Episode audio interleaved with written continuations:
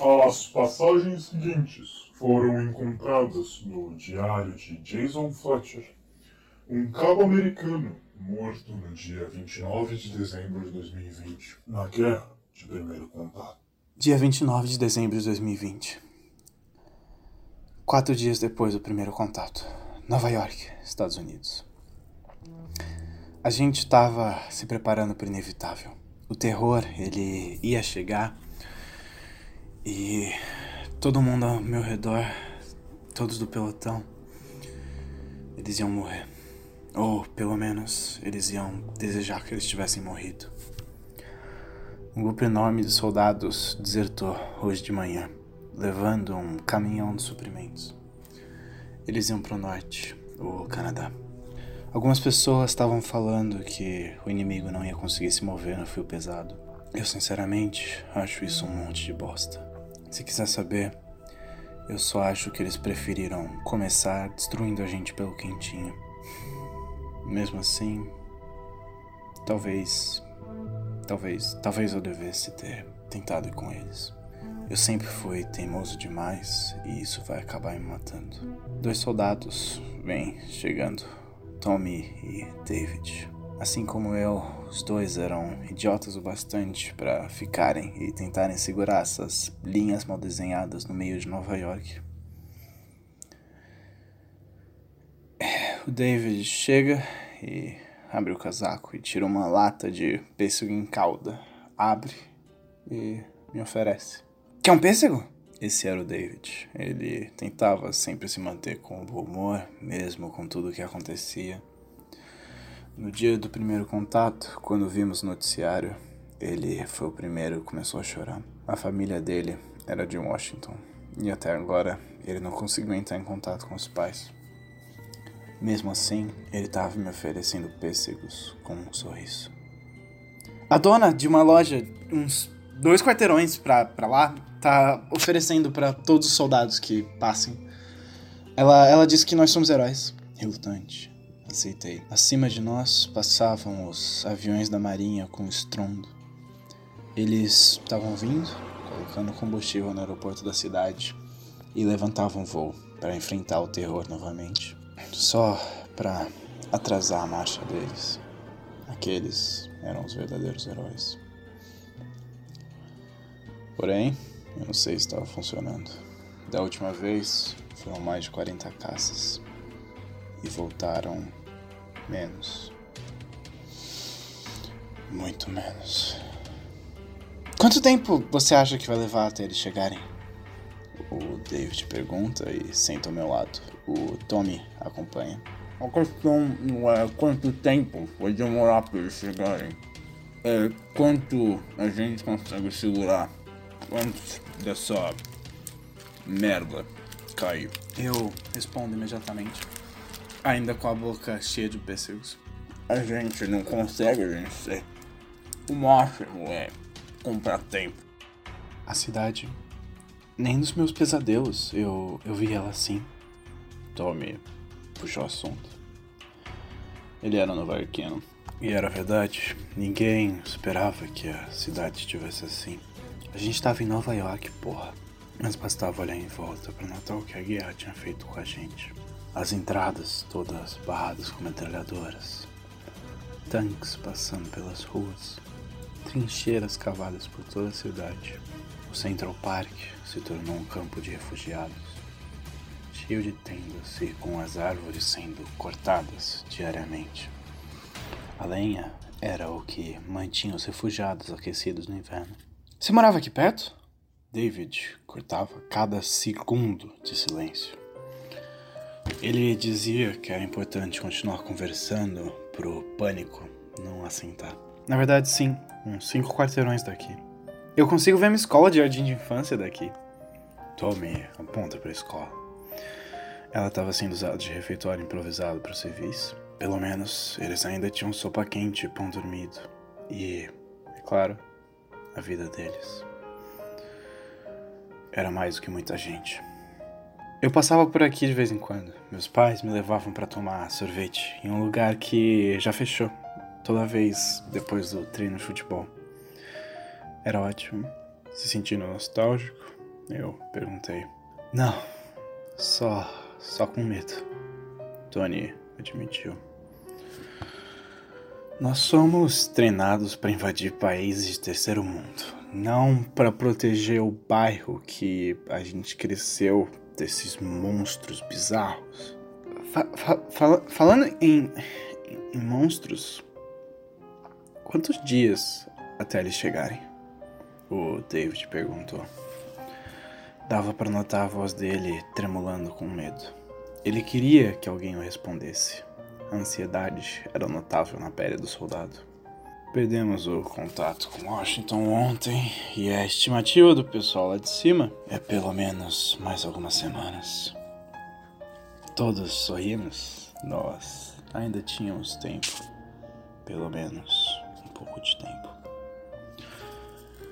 E o sorriso se transformou em gargalhada.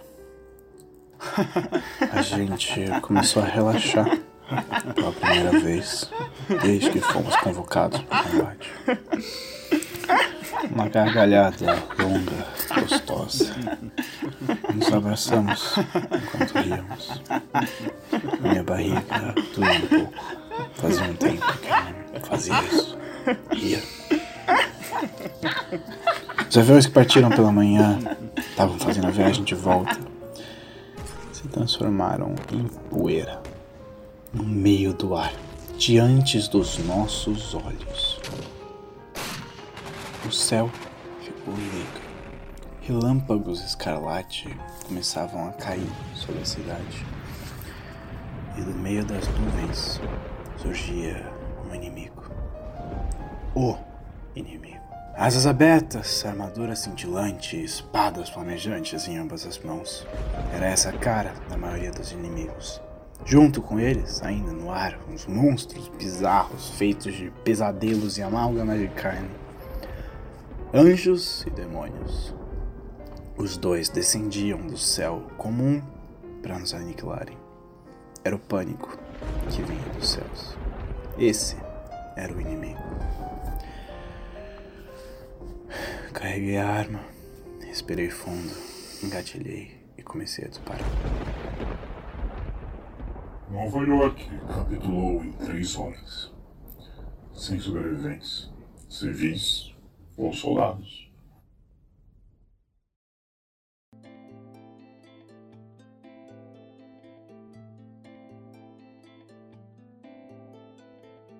Salve, salve rapaziada! Eu sou o Léo, só Léo e nada mais que Léo e eu gosto de RPG.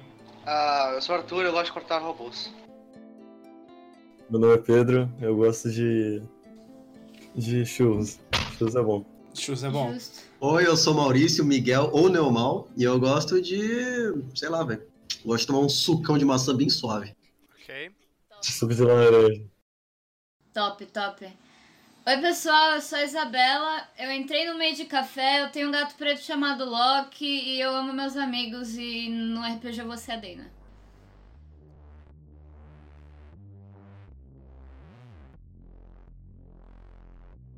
Já se fazem seis anos desde a Guerra do Primeiro Contato. Seis anos desde que, pela primeira vez, anjos e demônios desceram igualmente dos céus em todas as maiores cidades do mundo e destruíram tudo aquilo que eles vinham pela frente.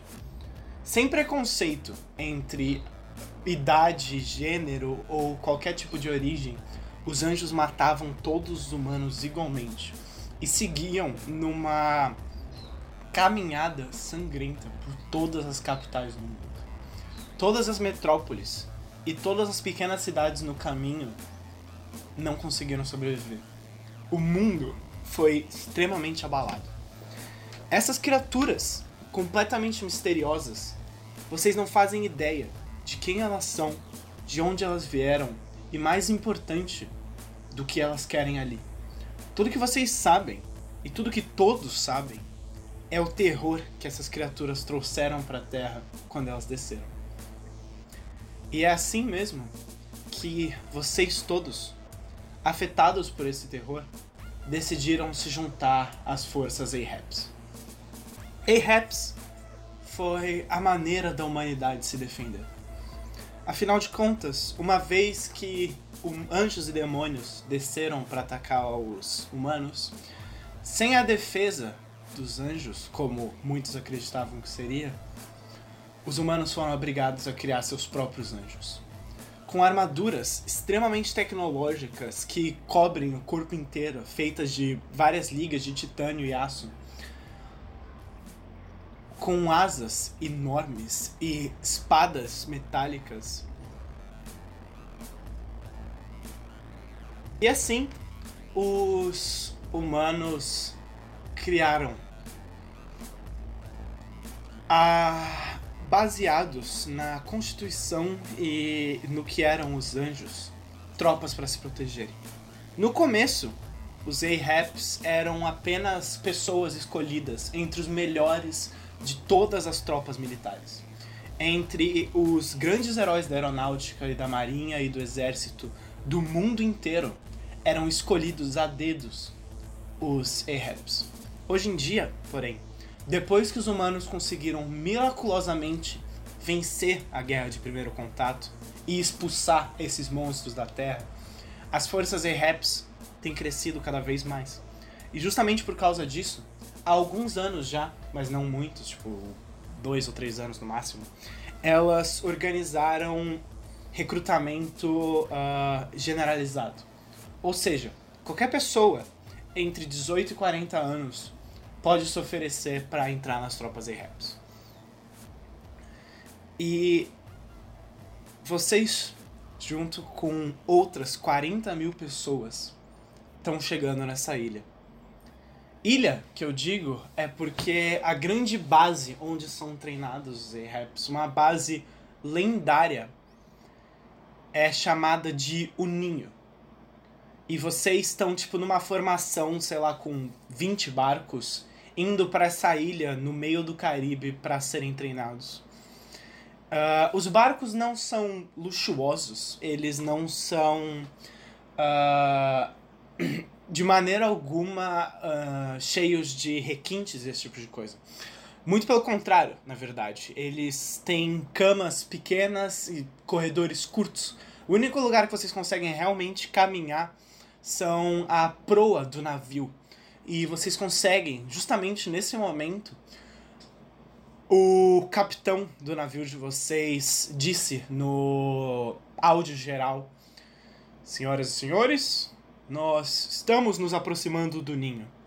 Se vocês forem até a frente do navio, vocês vão conseguir ver. Hum. E imediatamente todas as pessoas de todos os navios, inclusive vocês, começaram a correr, subir as escadas de metal do barco, acelerando para conseguir um lugar no parapeito. E vocês chegaram na frente, assim, na sacada, todos se acotovelando. E vocês conseguem ver à distância o ninho. E é sinceramente uma das coisas mais impressionantes que vocês já viram na vida. A guerra trouxe diversos tipos de avanços tecnológicos, não só é, as armaduras Ahaps e as novas armas, mas diversas outras coisas. E o ninho é uma fortaleza erigida a esses avanços. Porque é inverno, mas vocês estão numa ilha, é, vocês estão mais ou menos ali no Caribe, ou seja, é um inverno de 30 graus, uh, um sol filha da puta na, sobre a cabeça de vocês. Mas vocês olham para a ilha e lá vocês veem neve. Ué. As ondas gigantescas que quebram ao redor desse mar, nessa ilha uh, artificial construída no meio do nada, quando elas chegam próximas à costa, elas se transformam só numa calma maré que sobe e desce. As ondas gigantescas quebram muito antes da praia e depois se transformam praticamente numa piscina até a chegada na ilha. Essa ilha, é, ela foi totalmente construída artificialmente pelas forças, uh, pela Aliança Terráquea. E justamente por isso, ela é praticamente uma cidade, assim. Ela cabe... Uh, são 40 mil recrutas por ano. E ela, com todo o staff, tem cerca de 60 mil pessoas que conseguem morar ali. Então é realmente uma cidade, assim. Vocês conseguem ver Ah, muitas coisas dela são coisas típicas de ilhas tropicais. Ela tem algumas palmeiras ali na, na beirada que são mantidas artificialmente vivas. Porém, vocês conseguem ver também aquelas ah, dormitórios gigantescos correndo assim por quilômetros pela ilha para abrigar essas dezenas de milhares de recrutas. E inclusive é justamente nesse ambiente que vocês conseguem entender o quão impressionante foi essa guerra do primeiro contato de um ponto de vista tecnológico. O ser humano domou o tempo ali. Não o tempo no sentido de tempo e espaço, mas o tempo no sentido que ali no ninho cresce a vegetação que as pessoas querem que cresça. Chove quando querem que chove. É quente quando querem que seja quente. E é frio quando querem que seja frio. Apta para todos os tipos de treinamento, a ilha é capaz de mostrar os climas de qualquer canto do mundo. E vocês estão se aproximando impressionados. Os portos, assim, na frente da ilha, são feitos para atracar esses navios que cabem 10 mil pessoas. Então são portos gigantescos de águas muito profundas, que ainda assim estão muito perto da superfície. É realmente impressionante e até emocionante ver isso pela primeira vez. E vocês quatro estão um ao lado do outro ah, nesse navio, se acotovelando para conseguir algum espaço para enxergar mais à frente. Vocês já conversaram. A viagem até aí já durou tipo um mês. Caralho. É, afinal de contas, é uma viagem de navio que passou por vários portos importantes pelo mundo. Vocês não foram direto para algum lugar. Esse navio foi buscando as pessoas. Ele saiu da Europa, passou pela América do Sul, passou, aliás, passou pela África, depois pela América do Sul e finalmente na América Central até chegar aí, onde essa ilha ah, se encontra. Então é uma. Tem muita gente, mas por alguma razão, talvez porque vocês sejam os protagonistas, vocês já conversaram. Eu não sei se vocês chegaram a desenvolver alguma amizade, mas vocês têm algum coleguismo entre vocês. E justamente por isso eu quero que todos vocês, ah, começando pelo, pelo Arthur, que é quem tá no topo aqui, vão. Descrevam seus personagens e descrevam como vocês estão sentindo. Sou meio loiro, um pouco alto, de 1,80m e pouco. Ah, tô bem calmo sobre a viagem. Percebi um pouco da tecnologia do lugar e tudo. Não fiz muita amizade com ninguém. Uhum. Basicamente isso. Ok. Dana? Ah, a Dana ela é uma menina bem alta e bem magra. Ela é uma irlandesa clássica, ruiva, ah, com várias ah, freckles. Pintas. Com várias. Não é, não é, várias sardas, Sardas, pelo isso. corpo inteiro. Ela é coberta de sardas. Qualquer, qualquer pedaço de pele que vocês veem da Dana é coberto de sardas. E ela, ela não é feia, mas ela não é convencionalmente bonita. Vocês veem ela e a primeira coisa que passa na cabeça de vocês é. Ela parece uma raposa. Ok. E ela tá animada de estar nessa ilha e ela tá curiosa pra saber que tipo de coisa ela vai fazer. Justo. Haruki? É, o Haruki, ele, ele é branco, pálido, assim, bem pálido mesmo. Cabelos azuis, quer dizer, olhos azuis, ca- cabelos loiros e longos. E ele tá bem ansioso de ir pra lá. Pe- Apesar de ele não demonstrar essas- Uhum. essa animação dele, mas ele quer ver as coisas novas que ele vai descobrir. Nikita? O Nikita, ele é até que bem alto, 1,82. Ele aparenta ser um pouco mais velho do que todos vocês daí. Ele aparenta ser mais velho, pelo menos do grupo. Ele tem cabelo castanho, olho castanho escuro e ele tá, tipo, apoiado na, na ponta do barco. Olhando, tipo, vocês veem que ele tá só com um sorrisinho no rosto, mas não dá pra descrever exatamente como é que ele tá se sentindo. Vocês não conseguiram entender. Mas ele tá, tipo, em full neutro. Dá pra ver que todo mundo é bem sociável nesse grupo. Uhum, pra caralho. É, e vocês também estão ah, junto com uma outra, um outro coleguismo que vocês fizeram durante essa viagem. Um garoto italiano de tipo uns 20 anos de idade, chamado Atus Petrocelli. Ele, à distância, parece. Ele tem cabelos pretos, lisos, assim, que ele penteia pra trás.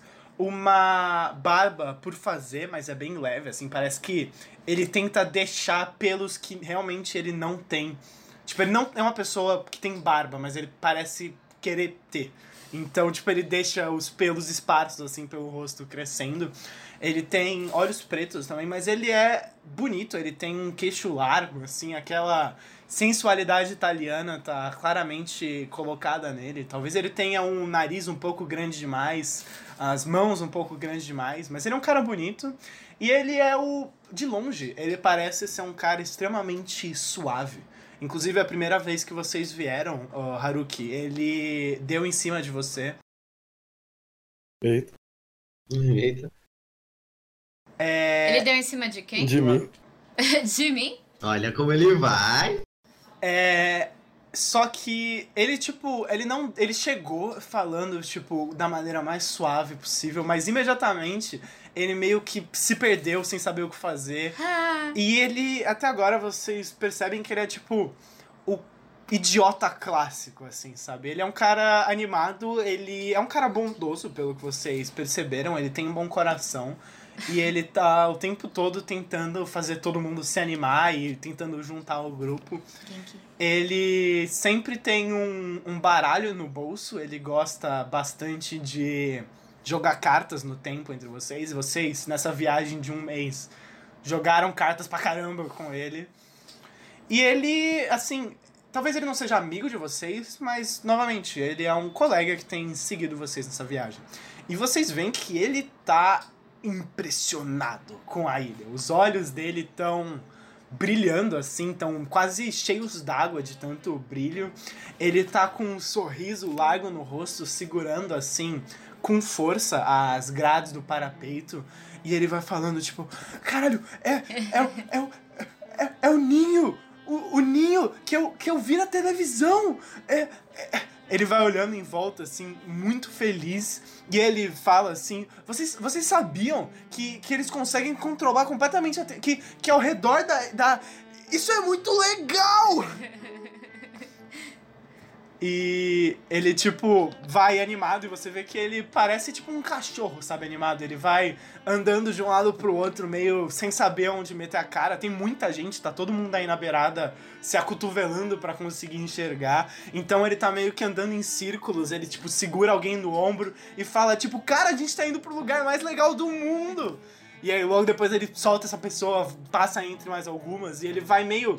Parece tipo o urso do pica-pau, sabe? A cabeça olhando pra um lado, o corpo tá no outro, e ele tá completamente perdido de animação. Vocês vão falar alguma coisa com ele? Eu não, Garoto, se acalma, velho. É só um lugarzinho como qualquer outro. Eu vou. Eu vou puxar ele pela, pela parte de trás, da, pela gola da camisa, e eu vou dar uma cotovelada na pessoa que tá do meu lado. Eu vou enfiar ele no, no parapeito, tipo, olha, pronto, tá aqui o seu lugar. Obrigado, Dana. E ele se acalma, e ele sorri, e ele fala: É, tá aqui o meu lugar. Vou bater na cabeça dele, tipo, pronto, pronto, pronto. Ele. Você vai bater na cabeça dele, você vai vendo que ele vai se acalmando. A gente tinha uns cachorros assim na fazenda, era assim que a gente acalmava eles. Ei!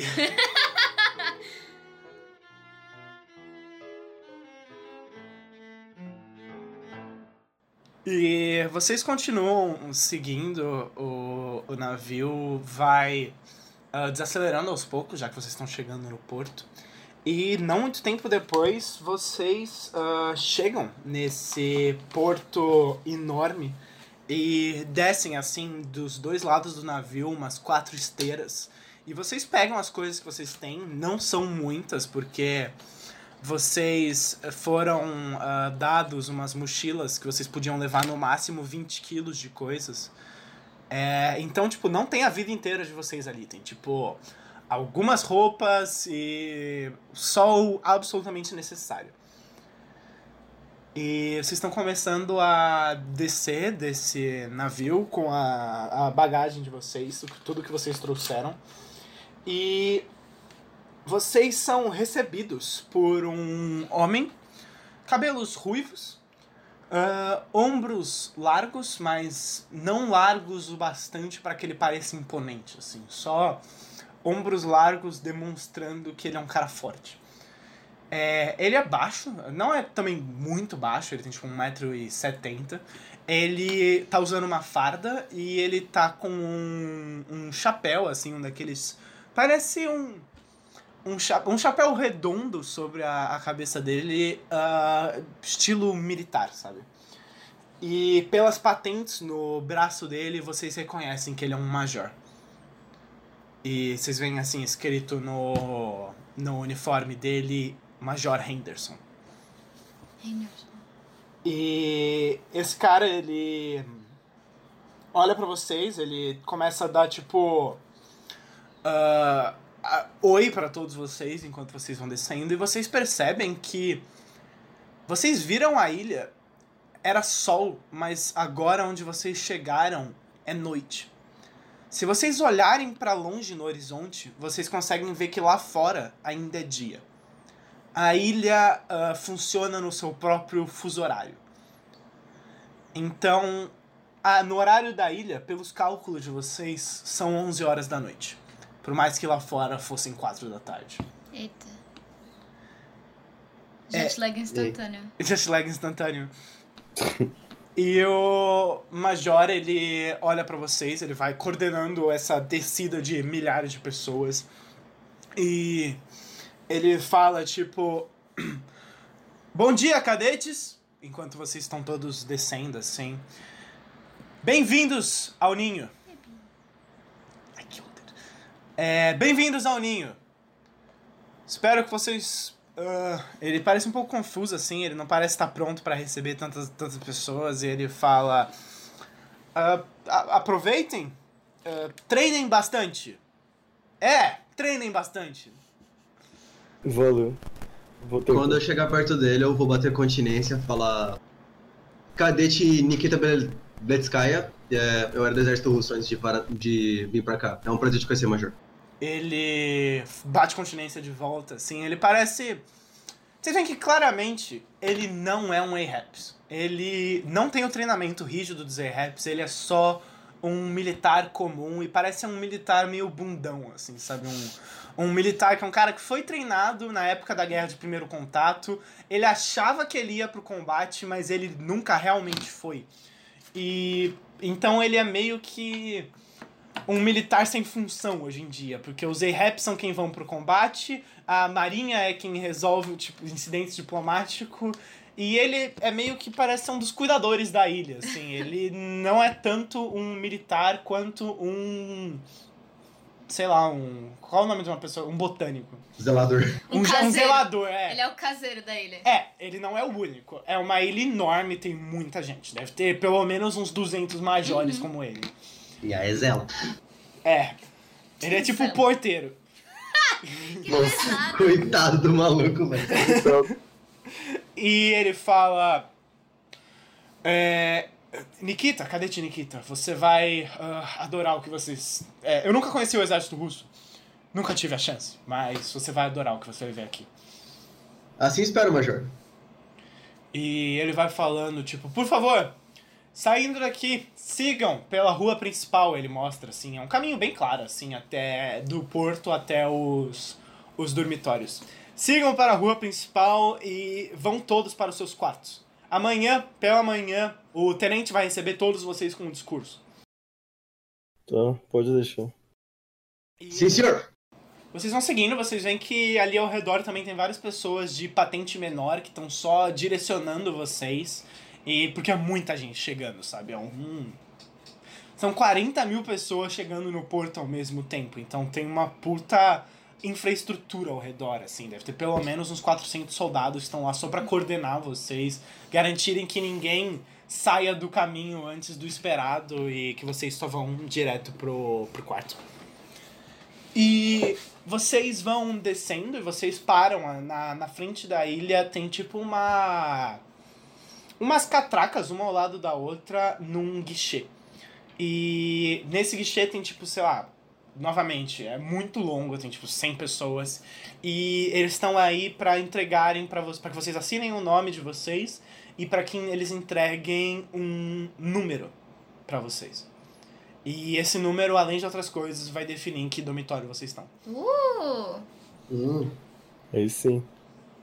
É, então vocês começam a, a descer, assim, todos vão caminhando e a, o primeiro de vocês a chegar na frente de um desses de um desses guichês é você mesmo, Haruki.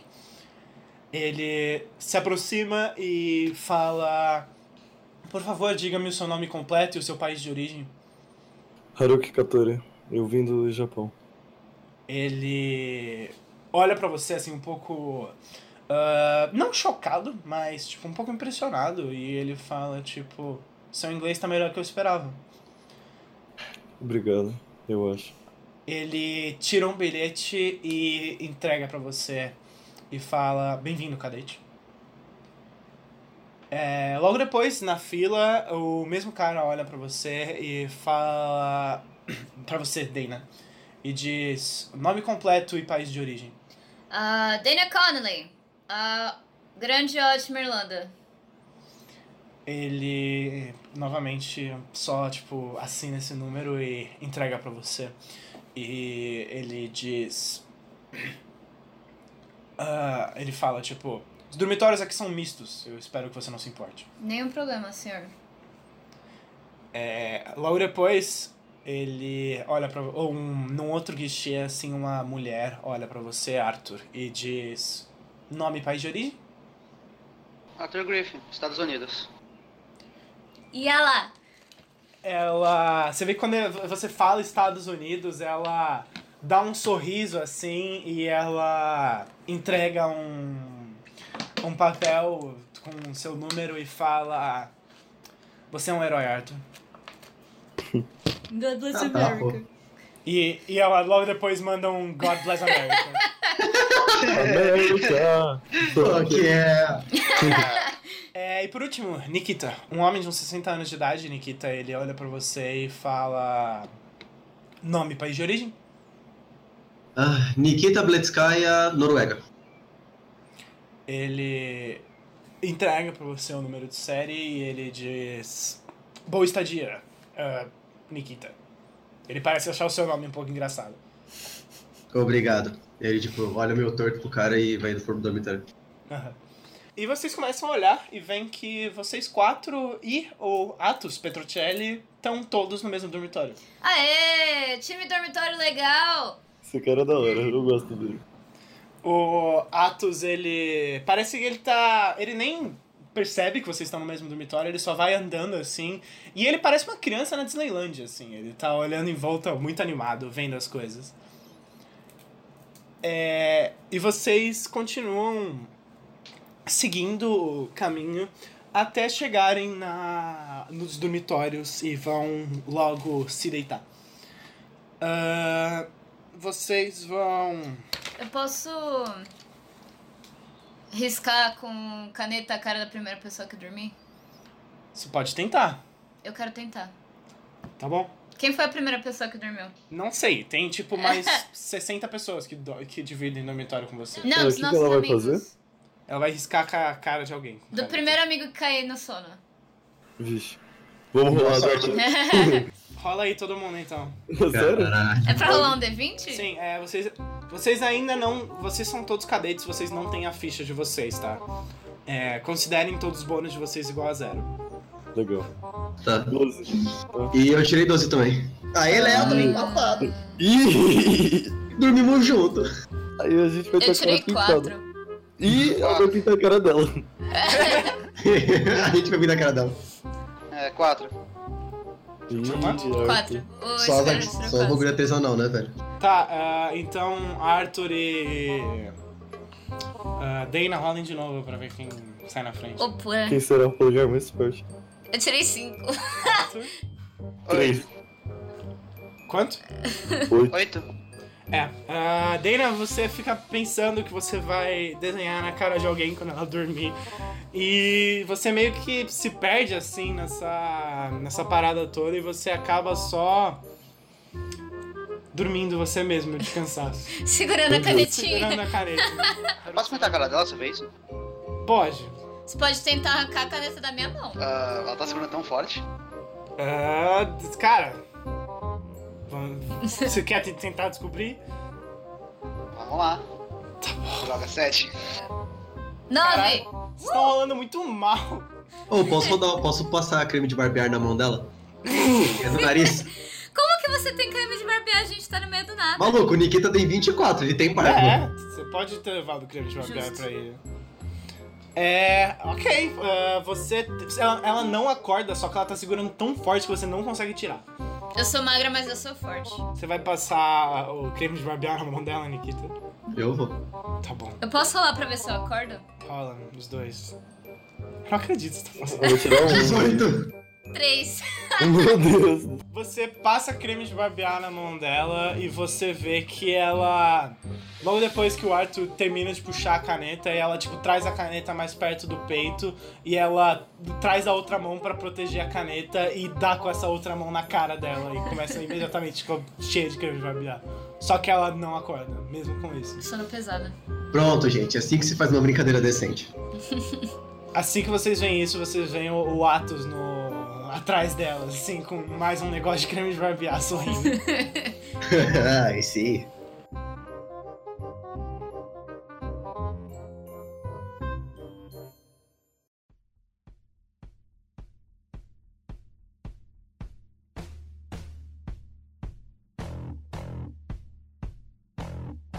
Bom, na manhã seguinte, vocês todos vão para um pátio.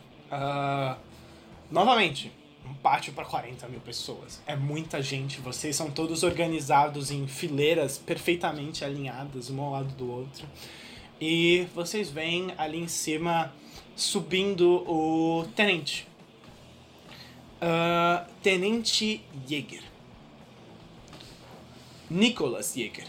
É um tenente alemão. E ele é o cara que comanda o treinamento, é o cara que comanda essa ilha toda. É um alemão de cabelos loiros, assim. Ele parece jovem pra posição dele. Ele deve ter no máximo uns 30 anos de idade. Ele usa uma farda que cai muito bem nele. Ele é um cara extremamente bonito, extremamente arrumado é, tipo, 100% polido, assim, pelo corpo dele. Não existe um botão fora do lugar, um amassadinho na roupa. Absolutamente nada. E ele tá indo, subindo, assim, as escadas desse palanque. Ao redor dele, vocês veem todos os majores, inclusive o Major Henderson, que ah, deu o, o oi pra vocês quando vocês chegaram na ilha. E vocês estão todos ali esperando. Ele sobe, caminha até o microfone, faz tipo um tuk-tuk na ponta do microfone, dá aquele alto e ele, pelo visto, está funcionando. Ele se aproxima, olha para todos vocês e diz: Bom dia, cadetes. Eu sou o Tenente Nicholas. Vocês não vão gostar de mim. E eu, provavelmente, não vou gostar de vocês. Eu olho aqui e eu vejo merda. Legal. Ele fala. Ele não consegue te ouvir, obviamente. E ele diz: Cada um de vocês é só um pedaço de merda muito alto empilhado. é meu trabalho encontrar os diamantes escondidos nesse monte de cocô. A maioria de vocês não tem diamantes dentro de vocês. A maioria de vocês vai vir até aqui, vai aguentar um ou dois dias de treinamento e vai embora. Na primeira semana, você- o número de vocês vai cair pela metade. No final desse treinamento, se mais de 200 se formarem, é porque vocês são muito fortes. vocês todos são apenas pedaços de pau. Mas quando eu terminar com vocês, vocês todos serão espadas. Ele continua dizendo: Um soldado, um Ahabs, é um guerreiro feito para matar. Se vocês não conseguirem, se vocês não acharem que são capazes, e mais importante, se vocês não tiverem o instinto assassino dentro de vocês, as barcas ainda saem no final do dia. Vocês ainda podem sair daqui e viverem um emprego num cubículo idiota enquanto o resto de nós salva o dia. Se você não for, eu posso te garantir que eu farei tudo em meu poder para que a sua vida nessa ilha seja um inferno. Eu quero que vocês desistam, porque assim os únicos que conseguirem continuar serão fortes bastante para lutar. Obrigado. E ele desce. É... E logo depois vem o Major Henderson, assim, ele caminha até o palanque ele fala: "Ah, Oi, pessoal. É, vocês estão é, dispensados, tá? Pro, pro café da manhã. Obrigado. Café da manhã. E vocês todos saem e. É, vocês saem e vão em direção aos pavilhões de refeitório para se almoçarem. É, são pavilhões enormes, assim, tipo, com 40 metros de altura e que se estendem por quilômetros de mesas. É, olhando assim as paredes do, do pavilhão, de um lado, se vocês se ficassem posicionados de um lado, vocês não iam conseguir enxergar com definição o outro lado, de tamanha distância. Assim, é uma caminhada de tipo 15 minutos para vocês cruzarem esse pavilhão. Caraca. É um prédio enorme. E tem também, então, justamente por causa disso, em vários pontos estratégicos, ah, mesas com o café da manhã. Vocês começam a se aproximar, assim, e vocês veem que não é nenhum hotel cinco estrelas, mas tem comida. É, vocês começam a ver, assim, uma cesta cheia de pães. Ao lado tem várias ah, coisas diferentes de margarina, requeijão, manteiga, esse tipo de coisa. Tem muitas e muitas latas de feijão e de sopa e também algumas latas de atum. É, e tem, assim, uma quantidade industrial de presunto e queijo numa mesa de frios que, sinceramente, faz com que o refeitório inteiro tenha cheiro de presunto. É, e vocês também veem que tem, tipo, alguns ovos crus, caso vocês queiram. Hum, você, como você, como você age como se essa fosse a parte mais deliciosa desse café da manhã? É, e vocês caminham assim em direção à parada, vocês veem que é o que tem em todas as mesas, tem um negócio igual. Também tem um, um tonel de 20 litros de leite e do lado dele um tonel de 20 litros de suco de laranja. Tem café não? Ah, tem um de café, sim. É, você vai pegar café? Eu vou pegar um pouquinho. Eu não sei vocês, mas a Dana vai fazer o maior e mais nojento lanche que vocês já viram na vida. Ela vai pegar tudo que tem à disposição na mesa e vai colocar em, tipo, dois, três pães diferentes. Inclusive Fechar o... tudo, eh, inclusive os ovos. Ela vai colocar um ovo entre cada camada e ela vai fechar tudo num, num sanduíche assim, enfiar tudo na boca. Meu Deus. Eu ia falar que o Nikita ia fazer praticamente isso, mas não desse jeito. É, quando você experimenta o café, Haruki, você percebe que talvez você tenha pego do tonel de água. É, você vê que só tem um. É praticamente água com um leve. sa- um- no- notas de café. Meu Deus. É, Tá envenenado. não, não tá envenenado, só é muito ruim mesmo. Pior que veneno. É, bom, vocês todos se sentam, começam a comer. O Atos, ele tá horrorizado pelo que vocês estão comendo, assim. Vocês veem que ele tá tipo com um pratinho pequenininho com pão com manteiga e um copinho de leite. Ele tá olhando pra vocês assustadíssimo com o que você, com a que a Dana e o Nikita estão comendo. Você vai falar alguma coisa? Eu vou virar pra ele e falar: Atos, café da manhã é a Refeição mais importante do dia. importante do seu dia. Exatamente. Ele me entende. Ela tá falando enquanto tá comendo? Vou. De boca cheia. Tô tomando uns goles de leite. né? A refeição Eu mais importante do dia. É, é a refeição mais importante do dia. Jesus. E Você vê que ele tá olhando pra você com muito medo de você. quando você estiver desmanhando no meio da tarde, não vem pedir pra mim um ovo cru. E eu vou continuar comendo. Meu Deus. Ela, tá, ela tem razão. No exército não tinha nem metade do que tem aqui. Ela olha pra você, ele olha pra você e fala: Desculpa. Que isso, menina? Era um conselho. É. Quantos anos o Atos tem? O Atos, tipo 20. Ah. Ele é provavelmente mais novo entre vocês, fora você mesmo, Dani. É. Ah, bom. E. Vocês estão ali comendo, vocês vão falar mais alguma coisa um pro outro? Hum, não, tô, tudo bem. Arthur, você quer falar alguma coisa ou você vai continuar só comendo quieto? O Arthur, ele Arthur disse que não tava comendo. É, não, eu tava sem fome. Você não vai comer, Arthur? Tá bem. Passando a fome. Eu vou virar pra ele e falar, também quando você precisar de um ovo, cru- de um ovo cru, você não sabe que não vai precisar me procurar, né? Não preciso.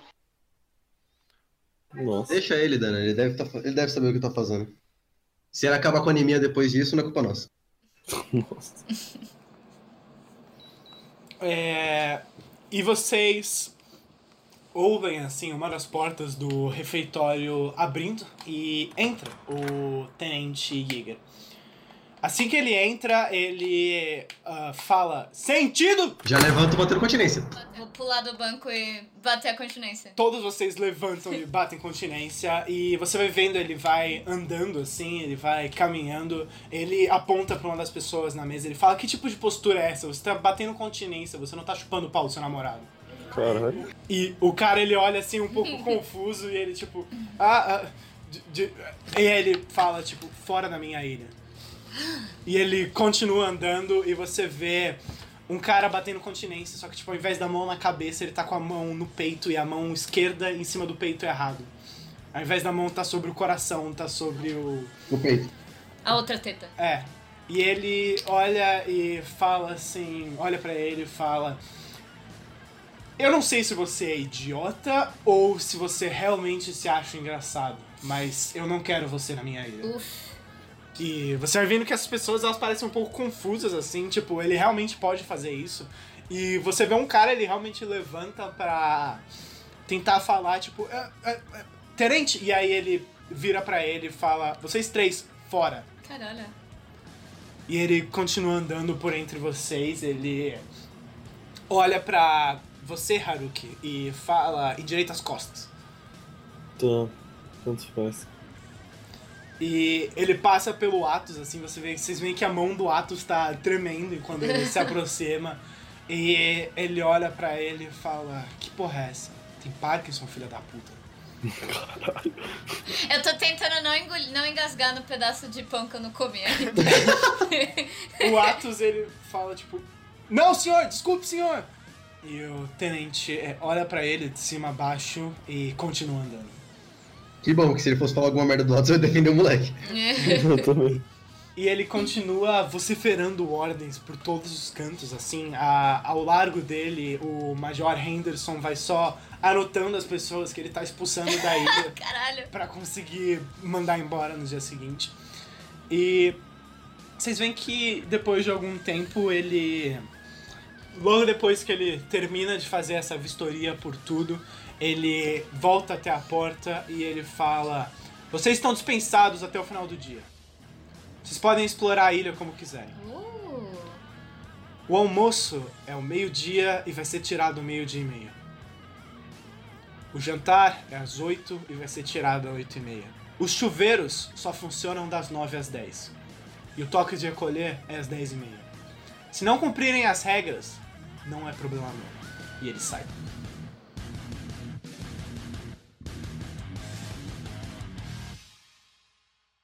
Oi, gente. Parabéns.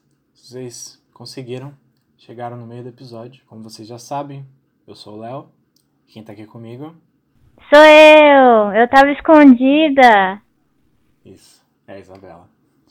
É, a gente vai usar essa parte do, dos episódios, na maioria dos episódios, pra entregar algum anúncio que a gente queira dar, talvez, sei lá, um sorteio, alguma coisa assim, ou qualquer outra coisa, um patrocinador, quem sabe. E o anúncio de hoje Por favor. É um patrocinador, por favor. É, e o anúncio de hoje. Daqui pra frente a gente vai lembrar disso nos próximos episódios. Mas. Eu preciso de nomes pros meus personagens. A Isabela sabe muito bem. Uhum. Ele usa aqueles geradores. Por favor, gente, ajuda ele. É, por favor, me ajudem. Como que vocês podem me ajudar a dar um nome pros personagens? É simples, na verdade. Compartilhar nas suas redes digitais, seja no Twitter, seja no Stories no Instagram, seja no Facebook. Compartilha, fala sobre o nosso programa e usa a hashtag RPGoblins. RPG Oblins. Como você escreveria Goblins normalmente. Com N. Isabela, Como é que é a hashtag? RPG Goblins. RP Goblins. Isso, RP Goblins. Muito bem. É, qualquer coisa vale, na verdade. Se você quiser só compartilhar o post pra mostrar pros seus amigos, tá ótimo já. Se você quiser falar uma teoria maluca, tá tudo bem. É, eu vou seguir os nomes e aí, é, quando eu achar um nome que eu acho legal, ele pode se transformar o nome de um personagem dessa aventura. Um recadinho de artista para artista. Eu adoraria ver fanart dos nossos personagens. Ok? E se vocês fizerem, compartilharei a maior parte delas, ah, todas, né? As que eu consegui. ah, no Instagram, no Twitter, retweetar, porque eu vou ficar de olho nessas coisas, eu e o Léo.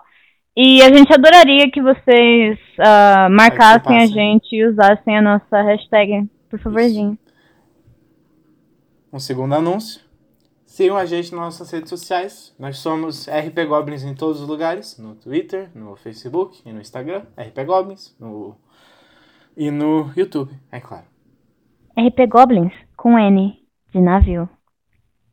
Com N de... Não perca o episódio da próxima semana. Vou virar pro pessoal na mesa e falar: quem quer explorar a floresta comigo? Ah, você tem certeza? Sério? Vamos lá. Vamos lá! Ele tem um espírito. Vambora, Haruki. O Ah, Atos me fala- esperem, pelo menos o. O, Ato, o Atos fala. Eu ouvi dizer que eles têm um centro de treinamento de resgate aqui.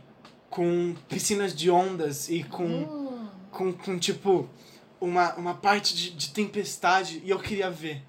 E tem uma parte de furacão e, e, e, e parece ser bem legal. E ele se levanta assim e fala: Eu quero encontrar esse lugar. E ele sai andando. Você vem, Arthur? Eu tô morrendo de sono, eu vou dormir. Tá bom. Então, o cara foi pego no jet lag foda. Dormiu mal à noite, né? Dormiu mal, achou que tava cedo, não conseguiu nada. Ficou com medo de botarem creme de barbear na cara dele. Os, os chuveiros não funcionam de manhã? Os chuveiros não funcionam de manhã. Ô, Léo, tá com stand de com tirar o alvo? tem, claro que tem. Ah, tem como pegar uma arma e sair do stand sem os caras Não, me não, não, espancar? Ah, não, as, as armas só são entregues pra vocês mais pra frente no treinamento ou durante as aulas de tiro ao alvo. Eu não posso ter faquinha, canivete? Não, não, não. Tá, Nenhum tipo de arma vocês trouxeram pra ele. tá bom. Mano, eu pego um elástico. Tem aqueles elásticos em amarelo? Ah, deve ter em algum lugar, sim. Eu pego um desses elásticos, boto no pulso, falo, pronto, pelo menos assim eu posso dar um tiro em alguma coisa. Autodefesa é importante, gente. Tá bom. Durante o dia, vocês estão explorando a ilha, indo pra todos os cantos. E eu tenho alguns eventos. Quem de vocês quer ir primeiro? Você pode escolher. Arthur, você vai ir dormir. E você chega assim, entra no quarto. é, você realmente estava com sono, afinal de contas, a, vocês foram obrigados a acordar às 6 horas da manhã pra ir ouvir essa palestra motivacional do, do tenente. E você chega assim, você tá entrando no quarto e você deita a cabeça no travesseiro, fecha os olhos pra dormir.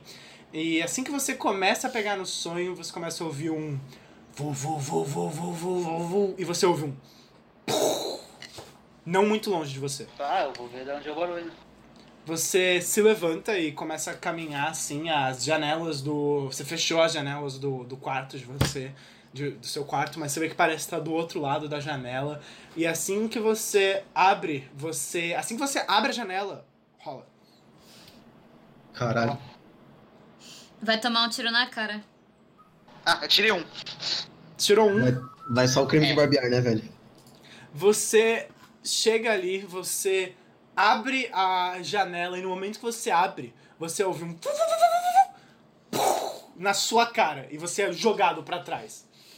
Você olha e você tipo coloca as mãos no rosto, no peito, no corpo. E você que você tá vivo, mas você vê que tipo a sua cara tá completamente coberta de fuligem e pedaços de metal. É.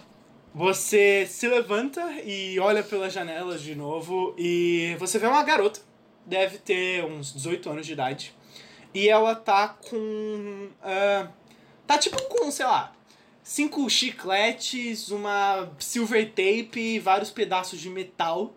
E mais um. E ela, você vê que ela tá montando, assim, ela monta uma hélice, coloca alguma coisa embaixo, e ela puxa e dá um puxão, e ele voa e estoura no ar. E ela olha pra você e fala: Eu te acertei! ah, des- Desculpa! Ela é uma, é uma garota de pele ah, escura. ah, ela não é. Ela parece ter traços árabes. E tem cabelos pretos e olhos pretos, um nariz grande, assim, mas não muito grande. E ela é pequena. ah, ela tem tipo, sei lá, 1,55m e. Mas ela tem 18 anos, se afinal de contas, senão ela não teria como não estar ali. E o mais impressionante é que você vê ao lado dela um. como se fosse um cachorro. Só que ele é feito inteiramente de metal e tá no ombro dela. Você vai perguntar se ela tá bem? Ah, Ela olha e fala: Tô, tô sim. Você viu? Ela aponta assim pros escombros caindo do céu. É. Desculpa por isso. Eu me chamo Ariadne. Eu sou mecânica. deu pra perceber. Uau! Ela começa a se aproximar assim da janela e você vai vendo que ela vai escalando a janela com certa facilidade e ela senta, se aproxima assim na sua frente e o cachorro de metal no ombro dela ela faz tipo um olhando pra você. Só que não é um, um latido ah, real, é tipo um latido Parece um latido que passou por um sintetizador, assim. Parece tipo a GLaDOS do portal. La- Latido de autotune, viado. É, é, latido de- é um latido com autotune. E ela olha pra você e fala: Esse aqui é o John. Ele é meu cachorro. Eu sou a Ariadne. Eu, eu já disse isso, né? Ah, já. Eu vou dar cara nele. Tá, você faz um cachorro carinho é nele. John, velho. E você vê que ele balança o rabo assim, só que é um rabo super. Ele é super mal feito, assim, ele parece ser feito de sucata, sabe? E no momento que você passa a mão na cabeça dele, você vê que ele bota uma língua pra fora e ele balança o rabo, só que ele balança o rabo super duro e você consegue ouvir aquele barulho de uma máquina sem óleo, sabe? Fazendo. Toda vez que ele vai mexendo o rabo. E a Ariadne olha e fala: Ele é fofinho, né? Eu fiz ele quando eu tinha 10 anos. Caraca. Eu acho que ele precisa de um pouco de óleo. Ela olha e fala: Ele só tá um pouco velho. E ela vira assim e fala: John, não deixa, não ouvi isso. E o cachorro olha pra ela e faz tipo.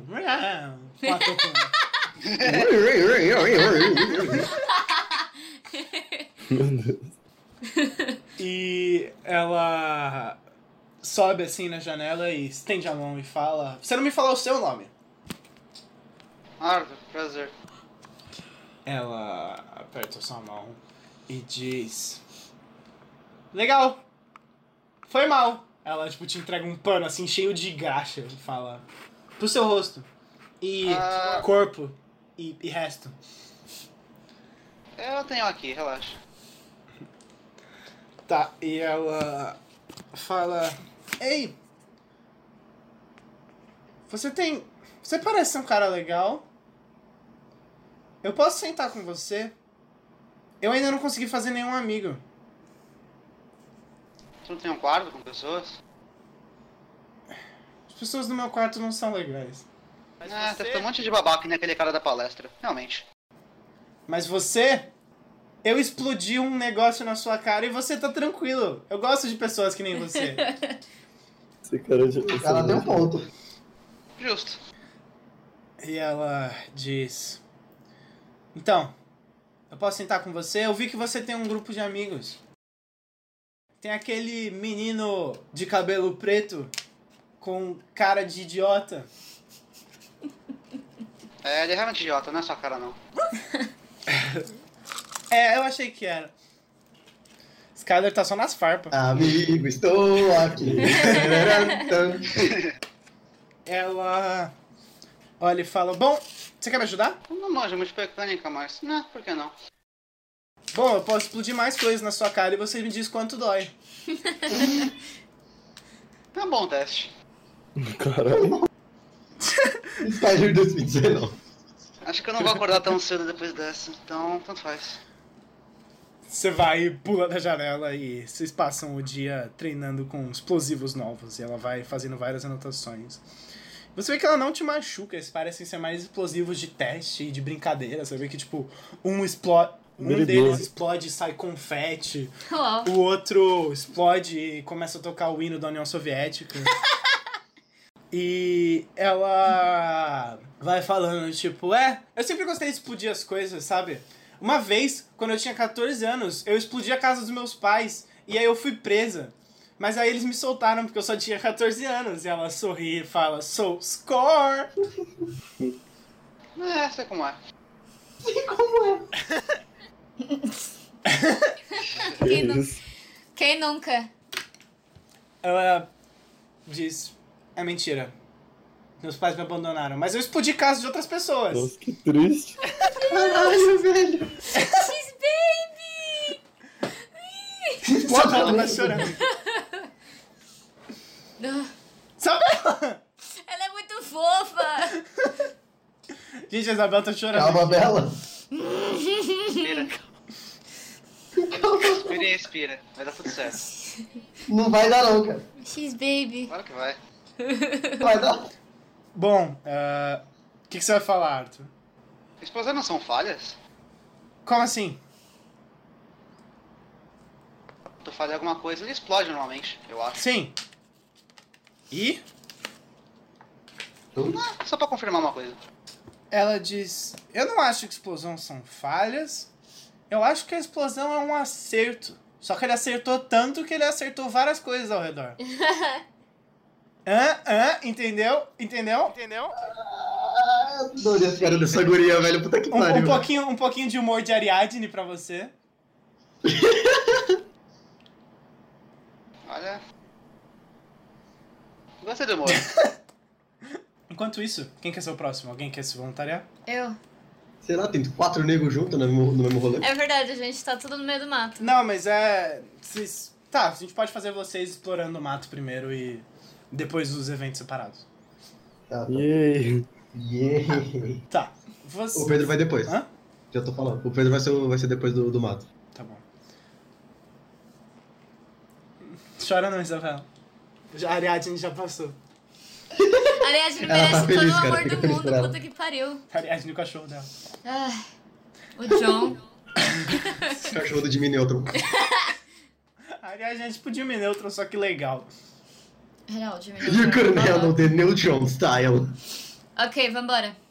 É, vocês vão fazer o que exatamente? Vocês vão, tipo, explorar... Não, eu só tava, tipo, sei lá, andar no meio do mato, jogar Só andando por aí umas mesmo, pedras nos o meus que que tem. amiguinhos, Tá bom. subir umas árvores. É, vocês vão andando assim e vocês vão vendo que a ilha ela é tipo todo ao o redor dela é obviamente uma praia e próxima a essa praia em alguns pontos tem ah, mata tipo mata densa assim sabe provavelmente justamente para treino de sobrevivência E caminhando por essa ilha, tipo, em uma hora de caminhada, vocês passam por praticamente todos os biomas do mundo, sabe? Vocês passam por um pedaço que parece floresta amazônica, um pedaço de deserto, Caralho, um pedaço tá pegando fogo, velho. Que incrível.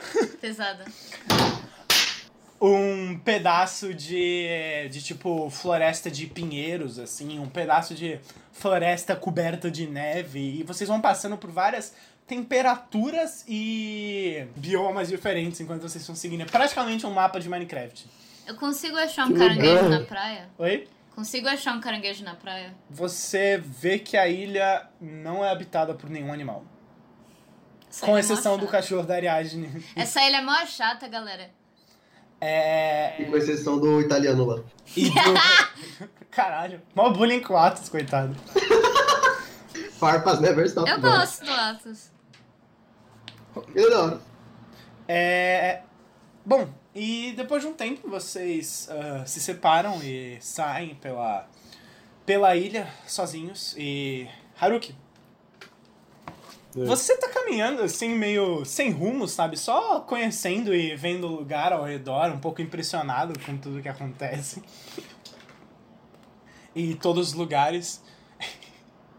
E você chega ah, depois de um tempo num. Como se fosse num. num negócio de mecânica, sabe? É, tem vários tipos de veículos diferentes. E lá dentro você vê uma mulher consertando uma moto. Ela se levanta, olha pra você, e no momento que ela olha pra você, no fundo da sua cabeça você começa a ouvir um tipo um riff de guitarra, sabe?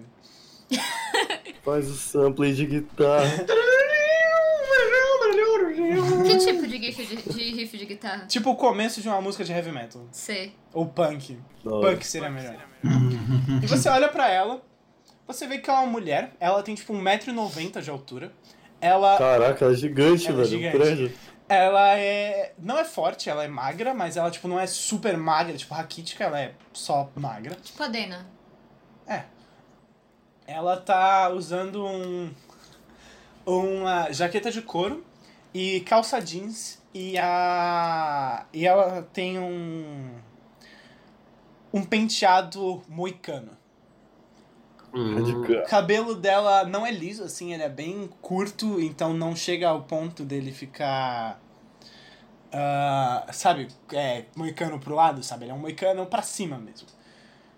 E. Tem do zóio. Caralho, Caralho. que comparação. Raio de corte, né, velho? Raio de corte. E você vê que ela tem várias tatuagens também pelo corpo inteiro, inclusive algumas delas no rosto. Ó.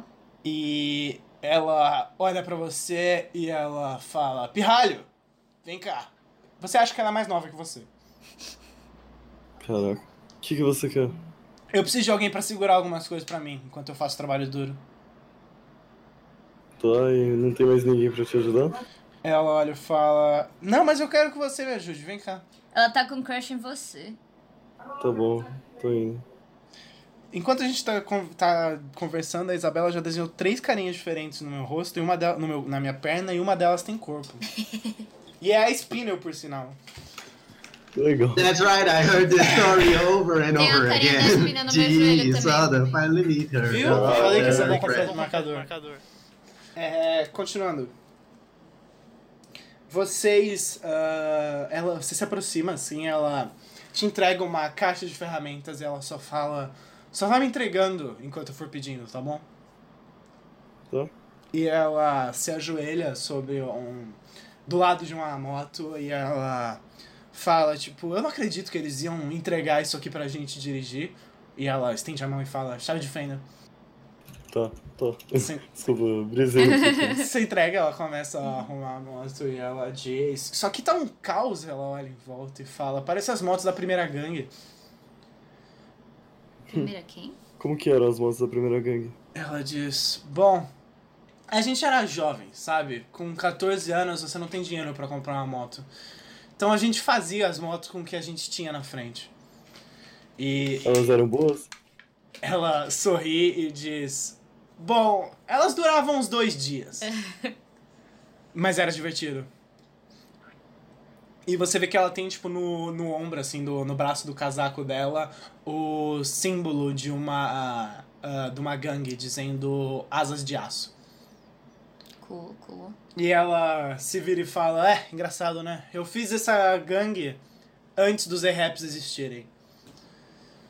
Mas. Aparentemente. Eles roubaram a minha ideia. Vixe. E ela fala: Mas e aí, qual que é a sua origem? De onde é que você vem? E ela vira e fala: Chave inglesa. Tô. Eu, eu trabalhava no circo. Apesar de não parecer muito animada. mas- Ela olha pra você, dá uma sobrancelhada e fala: É o quê? Palhaço, caralho. Chaquito. You fucking clown. Eu, eu era trapezista com os meus pais. Ela parece impressionada, ela olha assim, sorrindo, como se estivesse animada. E ela diz: Ah, é? Você consegue dar um mortal pra mim?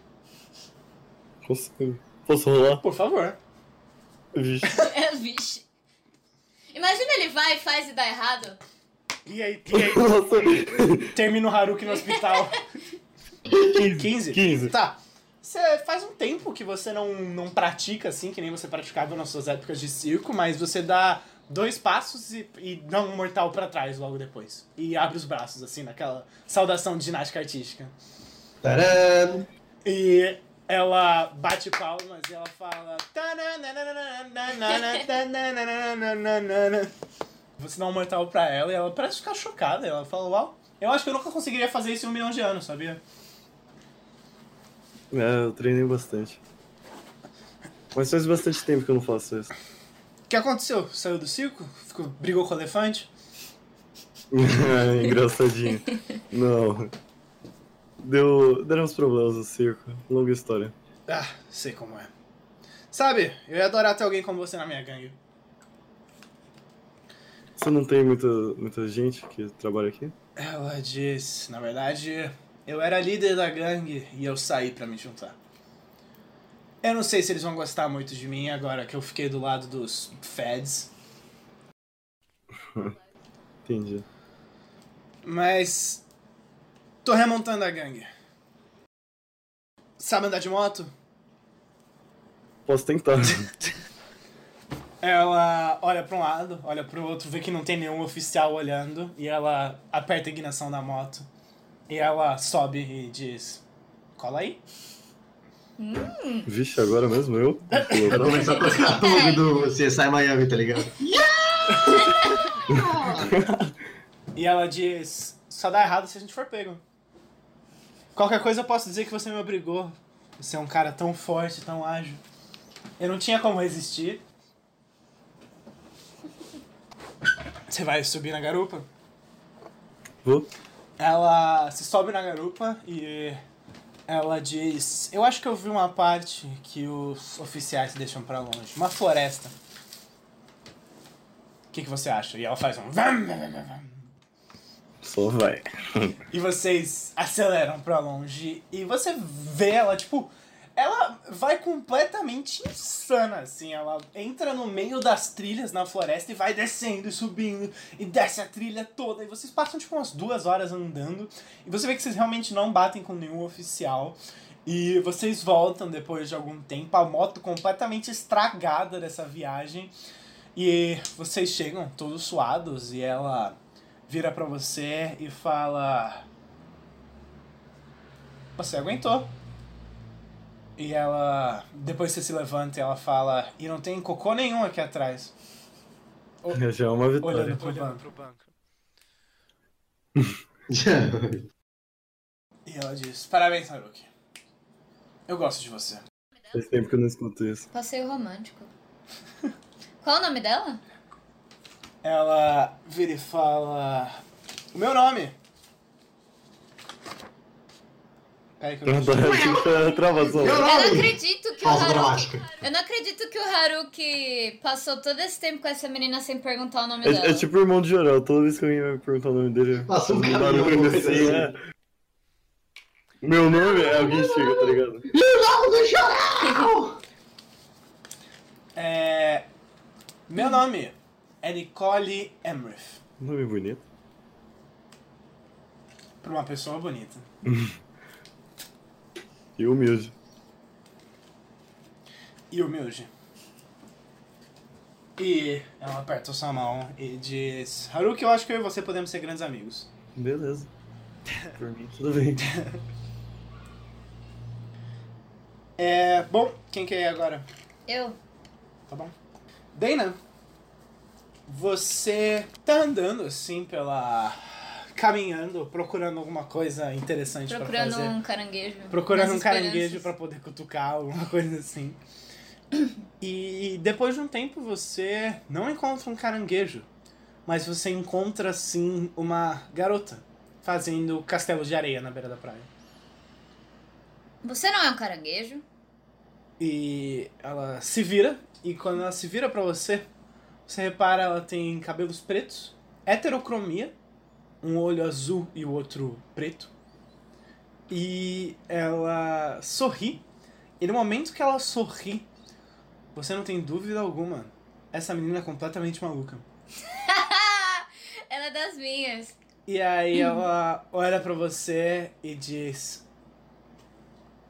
Clique, clique, batendo as mãos assim que nem um caranguejo. Eu vou agachar na, na, na, areia do lado dela e vou fazer clique, clique, clique. O que, que você tá fazendo? Ela se levanta assim com duas pernas, fazendo posição de caranguejo, e vai um pouco pro lado, vai um pouco pro outro lado, construindo uma casa, não é óbvio? E ela vai e volta, andando tipo como um caranguejo. Eu vou bater a mão na testa e falar, meu Deus, você tem razão. Vou sentar pra brincar na areia com ela, sei lá. Tá, senta, começa a fazer castelo e ela senta do seu lado. E ela se vira pra você e fala: clique, clique, quem é você? Ah, tic, tic, tic. Meu nome é Dena e o seu?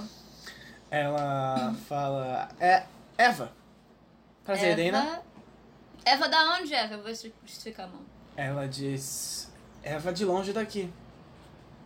Justo. Eu vou dar uma beliscadinha na mão dela. Você dá uma beliscadinha na mão dela, dá uma beliscada de volta na sua. E ela fala: aperto de caranguejo. Aperto de caranguejo.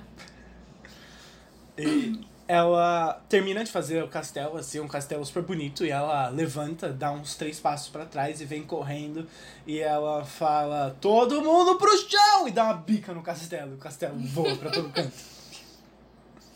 E ela se vira pra você e fala, tadá! Gostou? Eu achei bem poético. Parece que aconteceu no primeiro contato. É. É, você vê que ela baixa a cabeça um pouco quando você diz isso. Eu não sei você, mas. Eu sou aquele pedaço de, de, de madeira ali. Eu vou colocar ele no topo do meu castelo. Pronto, agora eu sou rainha. Ela olha e fala, derruba seu castelo. Clique, clique. Anarquia total? Anarquia total. Eu vou dar uma bicuda no meu castelo também. Tá, se destrói o seu castelo e ela bate palmas. e ela fala, Dana, eu tenho que te contar um segredo. De verdade, ela coloca a mão no peito, eu não sou um caranguejo. Tudo bem, Eva. Eu trabalhava numa fazenda. E eu sei que você não é um caranguejo. Tem caranguejo numa fazenda? Na minha fazenda tinha. Eu acho que você tá mentindo. Não tem como você descobrir. Touché. Eu vou fazer um- uma arminha pra ela fazer. Piu. No momento que você faz pio, ela cai pra trás. Ela, ah! Ah! Ah! Ela coloca as duas mãos no peito e ela fala, eu fui baleada! Man down! Eu vou abaixar do lado dela. Mas e aí, Eva, de muito longe? Qual é o seu dormitório? Ela aponta um dormitório bem longe do de vocês. E o que você faz, Eva, de muito longe? Ela olha e diz: Bom, sabe como é? Eu não sei o que eu faço.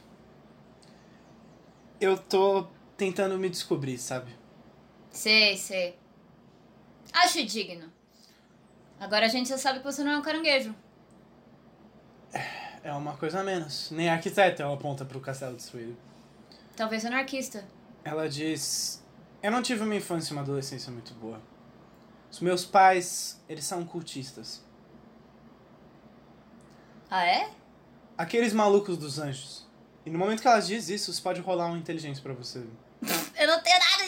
Vocês não têm as suas fichas, então não tem nada de qualquer jeito. This will be fun. Aren't you the lucky one? Tirei três. Tá, você não sabe porque você tirou três. Mas depois eu posso perguntar. Eu vou virar pra ela e falar: Desculpa a piada Que piada. do castelo. Ah, não, tudo bem. É, é, Eu achava que você estava falando sério. Mas. Bem, os meus pais são daqueles malucos que adoram os anjos. Eu achava que isso não era certo. E aí eu decidi me juntar a, aos A-Raps. Sabe, eles dizem que eles têm lugar pra todo mundo. Eu quero saber se eles têm lugar pra mim. Seja lá quem eu seja. Eu acho digno, Eva. Nada contra seus pais, mas eles são os babacas. Eu não sei você, mas os meus pais também eram babacas. Eles me abandonaram na fazenda da minha avó e sumiram no mundo. Porém, eu cresci na fazenda da minha avó e hoje em dia eu sei fazer uma fogueira com dois palitos. Legal. Acho um pouco estranho você dar todas essas informações pra mim, dado o fato que eu sou uma completa estranha. Olha, você acabou de compartilhar várias informações da sua vida comigo. É, mas eu sou completamente maluca. E ela sorri pra você. Ninguém disse que eu era sã. Você sabia que na minha família. Você quer tentar acender uma fogueira? Quero. E você sai correndo. é, e ela, enquanto vocês estão acendendo a fogueira, ela diz: O que, que você ia dizer sobre a sua família? Na minha família, ah, algum tempo atrás, alguém casou com um changeling. E hoje em dia, a gente tem sangue de fada no, no, no, no- na família. Ela fala: Uau, eu queria ter sangue de fada. Sabe, os meus pais queriam que eu transasse com um monstro. Olha! Qual monstro? Ela diz: Eu não quis saber. Hum. Eles diziam que o nosso filho ia ser o destruidor de mundos. Mas eu fugi, então o mundo vai continuar inteiro. Justo. Talvez eu seja a próxima destruidora de mundos. Talvez não. Você não é minha filha. É verdade. Você tem razão. Você quer achar umas coisas pra gente queimar nessa fogueira? Tá bom. Vamos lá. Bom, Nikita. Você por último. Bom dia. Bom dia, Nikita. Morning, Nikita. Belém, É, bom, Nikita, você tá caminhando assim, procurando alguma coisa pra, pra fazer, procurando alguma coisa de interessante, e você encontra algo que definitivamente é interessante. Você tá assim num, num dos campos de treinamento, sabe? Daqueles tipo com vários obstáculos e cordas e campos de pneu e barras e tudo mais. E você vê uma garota subindo numa corda de 60 metros. Ela sobe, chega no topo, desce e começa a subir de novo. Uau! Eu, tipo, boto umas palmeiras enquanto eu vejo ela subindo. É a Dona Aranha. Ela não se importa e continua subindo. Ah, já que ela me ignorou, eu vou, sei lá, subir a barra, pegar a barra. Tá, você vai ao lado dela e você começa a subir na barra e você vê que ela tá olhando pra você enquanto você sobe na barra. E você, ela termina de subir, desce, ela continua, enquanto ela vai descendo, ela vai encarando você na barra. E ela se aproxima, ela chega do seu lado e ela diz: "Você tá fazendo isso errado. Você vai machucar os seus braços." Eu saio, dou uma alongada. Tá bom, me explica aí. Eu sou melhor dando tiro do que usando força física, então. observa, ela coloca os braços pro lado, e no momento que ela coloca os braços pro lado, você vê assim, ela é uma garota, tipo 1,70m, uh, cabelos ah, ruivos bem curtinhos, assim, ao lado do corpo, algumas sardas no rosto, não tanto quanto a Dana, mas algumas sardas no rosto. E no momento que ela coloca os braços pro lado, assim, e ela faz tipo uma leve força com os braços, você consegue ver quão torneados eles são, sabe? Ela, ela não é uma garota grande. Mas no momento que ela faz força, você consegue ver o desenho perfeito de todos os músculos do braço, do peito e do abdômen dela. Ela tá usando só um top. Ela tá usando só um top. Cara, Ah, eu acho que eu tô apaixonada. Isabela, não chora de novo. Vai chorar de, de felicidade depois dessa. Ai, meu coração. Eu também choraria. E ela estende as mãos pro lado, salta, agarra na barra. E você vai vendo que ela faz assim, com uma. precisão, parece uma máquina fazendo, sabe? Ela faz e ela não diminui a velocidade dela nem na subida e na descida, ela vai perfeitamente. E você vê, ela faz tipo 20 barras sem problema. nenhum. E desce sem suar nada e ela olha pra você, coloca as duas mãos na cintura e fala, entendeu? Ah, mais ou menos. E até porque, tipo, eu, eu coisa a blusa, puxo a manga da blusa, mostro o meu, meu pseudo músculo, Mostra, mostra o muque, mostra o muque. mostra aquele pedaço de pele que era pra ser um muque. Eu não sou muito forte. bombado. Ela diz, é, dá pra ver. Tudo bem, eu já fui que nem você. Nossa, Merda. interessante. Aliás, qual é teu nome? Ela olha e fala. Kobe Logan. Você? Nikita Beletskaya. Saúde, Nikita. É, Beletskaya é meu sobrenome. Eu sei. Mas obrigado pela piada. Eu sei, ela diz. Eu não sou muito boa com piadas. Relaxa, eu também não sou. Ha ha ha. Essa parte que a gente ri, né? Essa é a parte que a gente ri. E ela olha pra você e fala: Bom, se você não se importa. E ela corre assim e salta num daqueles exercícios e vai. Começa a passar pelo exercício com os braços. E. Você tá realmente impressionado porque parece que essa garota tá aí a manhã inteira. E hoje não é um dia de treinamento, hoje é o dia de descanso que vocês tinham antes do treinamento.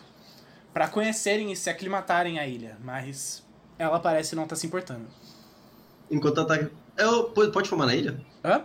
Que é Pode isso. fumar na ilha? Pode fumar, é, tipo. ah, poder pode, mas se um oficial te pegar fumando, ele tem o direito de confiscar seus cigarros.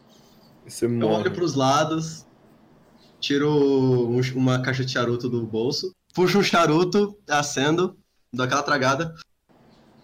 Impressionante. Enquanto ela tá treinando. Ela continua, ela continua seguindo sem se importar muito. E ela diz, mas e aí, você vai ficar assistindo? E ela, logo depois que ela diz isso, ela tipo, desce de um aparelho e começa a correr e saltar por entre uns pneus, assim. Ah, eu não sou muito do estilo atlético. Eu, sinceramente, não me importaria muito também ficar só te observando. Ela termina de correr esses pneus e ela cai no chão e começa a fazer, tipo, 30 flexões com, rapidamente, sabe? E ela vira pro lado e fala, ah, entendi, você gosta de observar. Garota, você não cansa? Ela se levanta e olha pra você. Eu não tenho esse direito. E ela continua correndo. Agora ela começa a dar uma volta nesse, é, nesse circuito todo. Ela tá pita. Queria ter esse direito de não cansar. Ele, tipo. Tá. Você vê que. norma- Normalmente a cara do Nikita já é uma pessoa cansada, tá ligado? Olha, tipo, queria ter esse direito. Ela diz. É, complicado. E ela começa a, correr ao redor do negócio. Você vê que, tipo, ela vai correndo e depois de um tempo correndo, ela pega um, um pneu, tipo um desses pneus de 30 quilos amarrados numa corda e começa a puxar, assim. No momento que ela faz isso, você consegue ver as costas dela, tipo, todos os músculos ah, torneados nas costas dela. Como se ela fosse realmente. Como se ela treinasse, tipo, 16 horas por dia, sabe? Ah tá, parece os kanji de Jojo também, né? É. Vendo assim, assim, pô. Sim, aparece kanji de Jojo ao redor dela. Caralho. Por enquanto eu vou só observando. Ela olha pra você e fala: Ah, então você quer treinar comigo? Pera, como assim? Treinar? N- Não, eu não sou muito bom nessas coisas físicas, não. Ela sorri e fala: Tá bom. Nikita da Rússia. Noruega? Eu não. Desculpa. Isso. Pera, como você sabe que eu sou da Noruega? Eu nunca te disse isso. Eu li a sua ficha. Que? Ela diz: Bom, as fichas de todos os soldados estão disponíveis no site. Foi uma longa viagem. Eu li sobre todo mundo. Que Meu medo. Deus. Ele apaga o cigarro. E ela continua puxando e diz: Conhecimento é poder. Realmente. Eu apago o cigarro, pego uma pedrinha e falo, aí, quer alguma coisa interessante? Claro, ela dá de ombros. É, ele mira no, nos aparelhos, ele fala da barra pro chão, do chão pro abelheiro e do abelheiro, do abelhão, é, comece de alguma, ou uma árvore, Uhum. e da árvore pra sua cabeça. Ela cruza os braços e fala: Duvido. Eu vou tacar a pedra. Rola. Pera aí. Vou pegar aqui o DC Roller. 11. É, você joga, ele bate no aparelho e vai na cabeça dela. Ah, faltou a parte da árvore, mas aí. Foi na cabeça. Ela. Você vê que, tipo, ele chegou próximo ao rosto dela, só que ele segurou e ela, tipo. Impressionante ainda assim. Você é talentoso, Nikita, mais do que a sua ficha dava dava a entender. É, é porque eu não sou uma pessoa que me expõe muito pra falar da minha ficha, então. Sinceramente, só falei, olha, eu sou um cara e eu sei mirar. Justo. Então, aparentemente, parece ser bem fraquinha, né? Nossa, nem um pouquinho de músculo. Ela olha e fala: Nem todos, Nikita, têm o talento que você tem. Alguns têm que aprender na marra. Justo. E ela volta a correr e subir aquela corda. Aliás, é, de que. De que dormitório você é? Ela fala um dormitório, não é o mesmo que vocês. Mas é tipo um ao lado. Poxa. É, qualquer coisa se pode visitar de noite. Ela diz: Durante a noite eu preciso dormir. E durante o dia você precisa treinar? Faz, pa- faz parte de um bom exercício, o descanso. Poxa, mas nenhum. Não consegue nem sair pra dar um papinho, tomar uma água. Ela tá, tipo, subindo, subindo a corda e ela vira e fala: Você tá me chamando. Você tá dando em cima de mim, Nick? Eu? N- não, nunca faria uma coisa dessas. Ela termina de subir a corda e começa a descer e fala: Bom, eu não tenho tempo pra isso. É uma lástima. Doeu em mim. Emotional damage. Deu dano na alma esse ataque. É, marca aí, menos um. Menos 20 de dano emocional aí. É, bom, e ela olha pra você, coloca tipo uma toalhinha em cima dos ombros e começa a se secar. E ela diz: Pelo meu cálculo, a gente vai ter que correr se é pra chegar a tempo pro almoço. E ela sai correndo. Peraí! Eu vou atrás.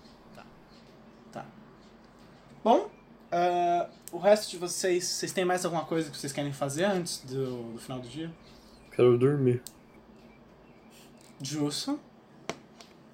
Como assim, antes do final do dia? Tipo, Tipo, falar com alguém, antes do dia, antes do final do dia de descanso, conversar com alguém, Sim. sair pra algum lugar. sei lá. A Eva tá por aí? A gente tem, tipo, uma área comum? Sim, vocês têm várias áreas comuns. Tudo, na- hoje, na verdade, tudo é uma área comum. Mas tem sim, naquele pátio em que ele deu o discurso, tem muita gente, tipo, conversando, sabe? Tipo, se conhecendo, tipo, pessoal com aquelas plaquinhas, tipo, oi, meu nome é tal, Sei. dando oi uns pros outros. Ah, que fofo. Afinal de contas, tem muita gente, as pessoas precisam se conhecer. Hum. Eu não sei, eu vou ver se eu consigo achar a Eva. Ver se eu consigo Eu vou conhecer alguém, alguém novo. Eu vou correr com a guria até o refeitório. Na força do ódio, mas bora. Ah, eu tava com a Eva. A gente tá antes do almoço ainda? Não, não, já, já, o tempo tá passando, assim. Eu só tô perguntando se tem mais algumas coisas que vocês querem fazer. Eu quero conhecer pessoas novas. Vocês querem ir atrás de pessoas novas? Sim.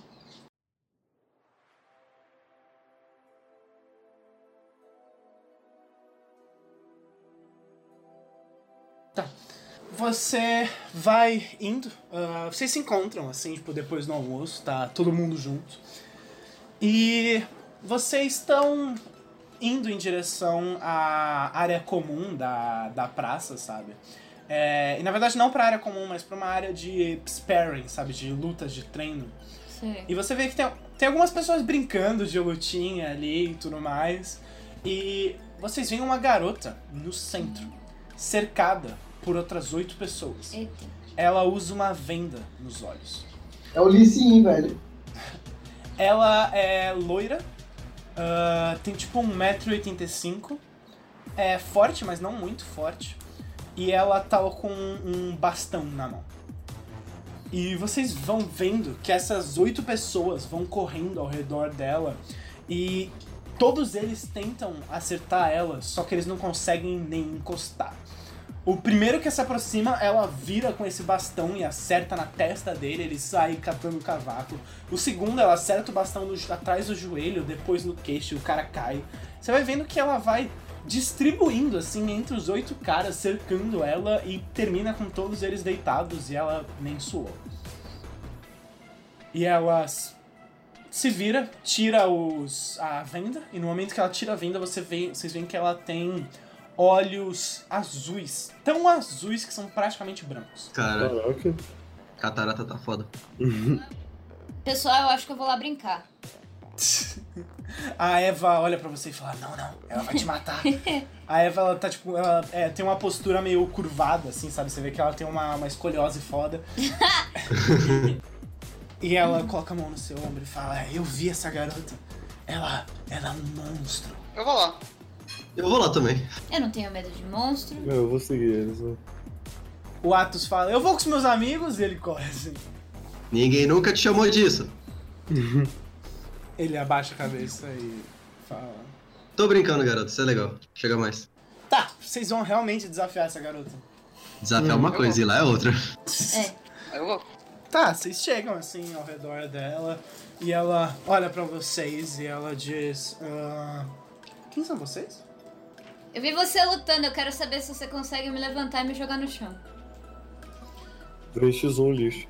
Ela. Meu Deus do céu. Ela. Ela fala. É pura curiosidade científica, gente. Meu nome é Atina Simmons e eu não vou participar dos seus fetiches. Ela fala pra você, Dana. Caraca. Que rude! Ela parece não se importar. Eu sou o Arthur e você aceita um treininho? Pra aquecer um pouco. Olha pra você de cima a baixo e diz: Eu já tô bem aquecida. Vixe. Oi. Então vamos fazer um esporte. Tá bom. Ela fala: Mais alguém? "Ah, eu não tenho o dia Eu todo. sou o próximo. A gente, a gente pode tirar algumas pessoas de uma vez só. Tá, vamos. Por que não? Vocês vão os três? Você vai também, Dana? Tô com orgulho machucado.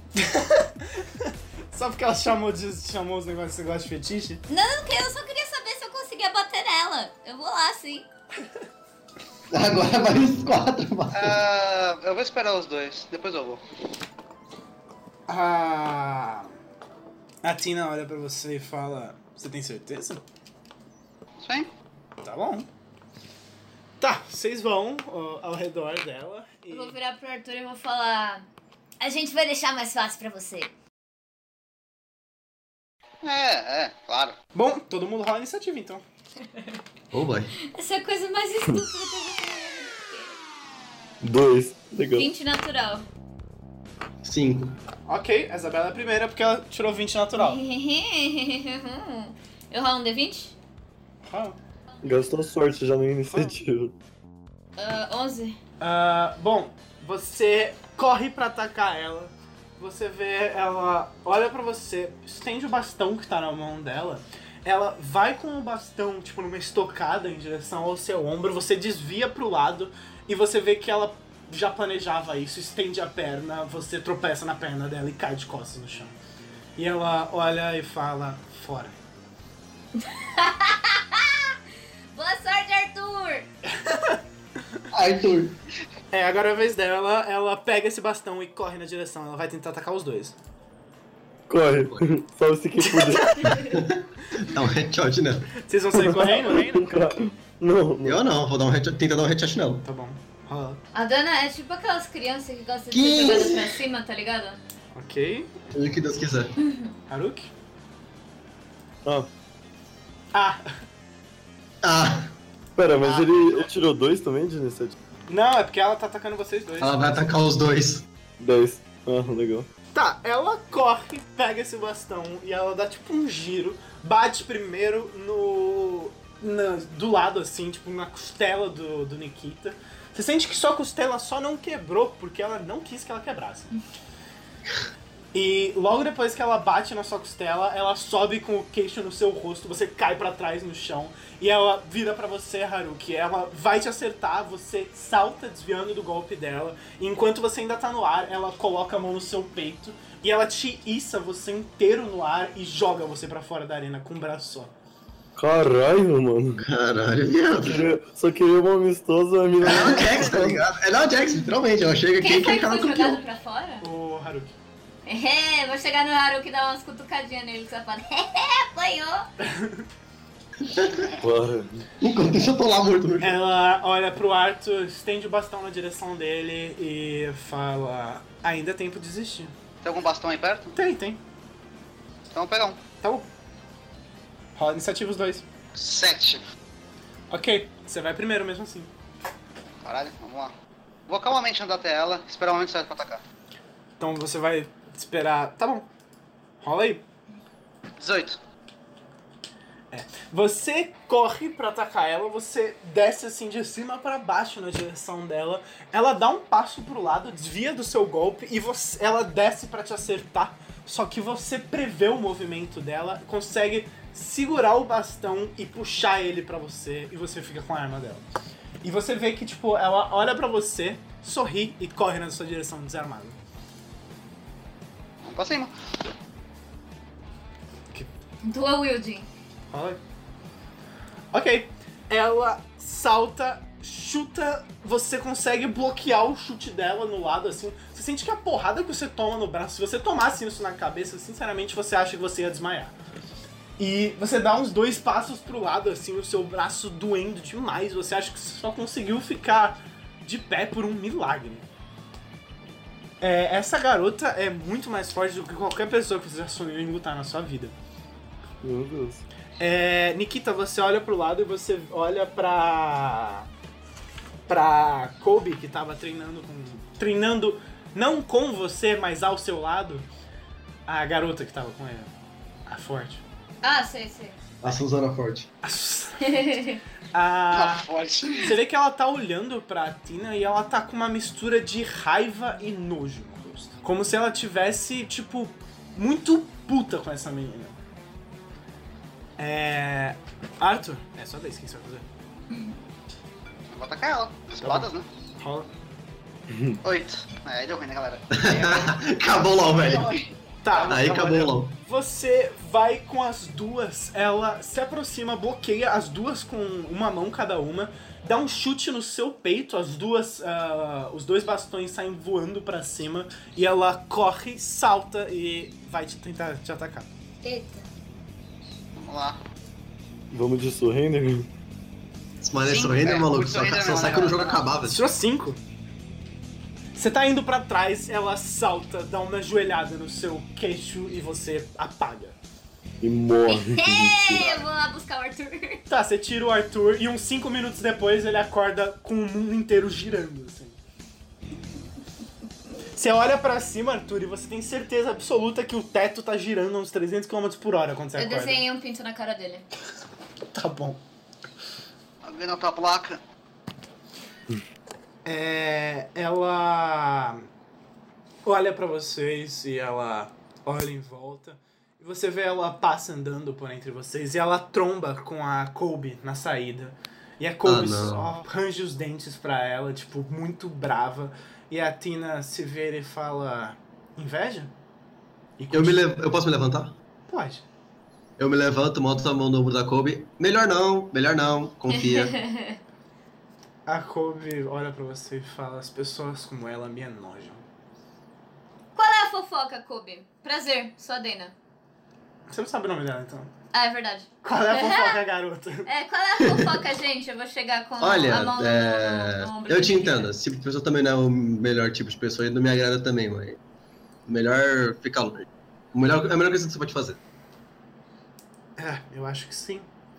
Ela se vira e fala, oi, Kobe, quando você encosta no ombro dela. Oi, Dana. Não, eu sou Dana. Oi, Kobe. Parabéns, Dana, você acabou de me confundir. Oi, Dana. Desculpa, Te o dia foi longo. Eu não sei se você viu, mas me jogaram na arena. Você foi na arena por conta própria, te jogaram pra fora da arena. Foi divertido? Faria de novo. Mas você fala que não é fetiche. Enquanto isso, o, o, o Arthur, tá, a Ariadne tá tipo com uma lanterninha assim nos olhos do Arthur, meio preocupado que os olhos não estão se mexendo. Ele Eu consigo morreu. falar alguma coisa? Consegue. Ele tá meio tonto, eu vou levantar. Eu quero uma revanche. Arthur, não faz isso. Você vê que a galera toda ao redor ri de você. Você tem que saber a hora de desistir, meu amigo. Eu vou até ele, agacho até a altura dele. Maluco, um bom soldado nunca pede revanche quando sabe que tá perdendo. Vai treinar, ficar melhor e depois você tenta. Toma. Você é tão sábio, Nikita. O Atos, você vê que o Atos ainda tá na arena e ele levanta a mão e fala: Ela, ela não me derrubou? Eu ganhei! Meu Deus! É Ele incrível, nossa. começa a fazer, tipo, força assim com os braços. Eu ganhei, esqueceram de mim. Parabéns, Atos. Faz a dança da vitória, vai. Ele começa a fazer uma dança, uma dança da vitória. é, bom, e vocês vão depois, almoçam, jantam, vão, tomam banho. O Arthur passa na enfermaria, aparentemente ele tá ainda inteiro, porém machucado. Eles te dão, tipo, uma, umas, uma, uns curativos pra você colocar no seu braço e no seu queixo. e vocês vão dormir.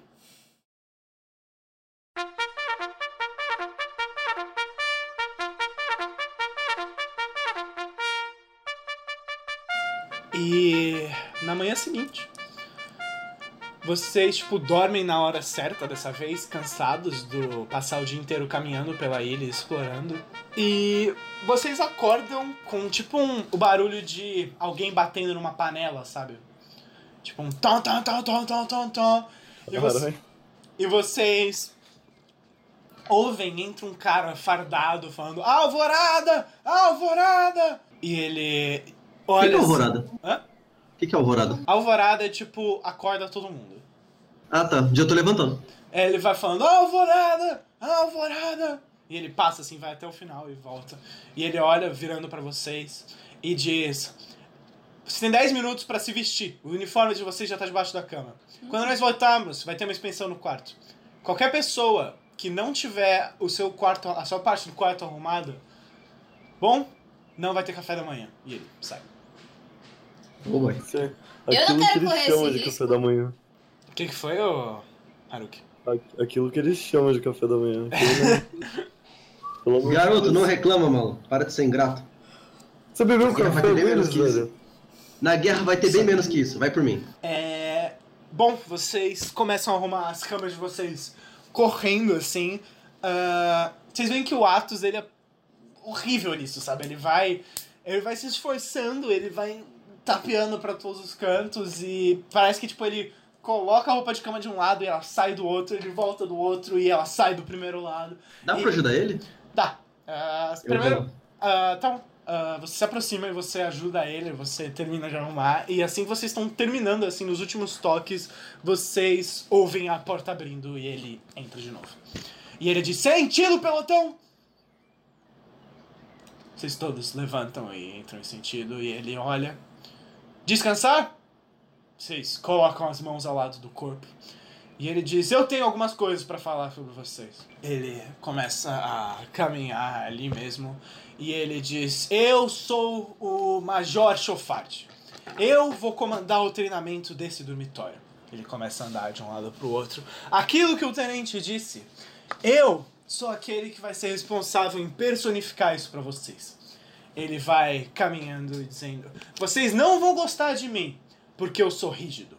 Mas eu, certamente, não vou gostar de vocês, porque vocês são idiotas. E ele continua caminhando e fala: Eu não tenho nenhuma forma de preconceito. Vocês podem ser homens, mulheres, negros, brancos, asiáticos, pra mim, foda-se. Vocês são todos vômitos de monstro igualmente. E Agradável. Olha quem ele. fala. Vocês vão falar isso mesmo? Não, né, caralho? Eu tô pensando. Eu, pô.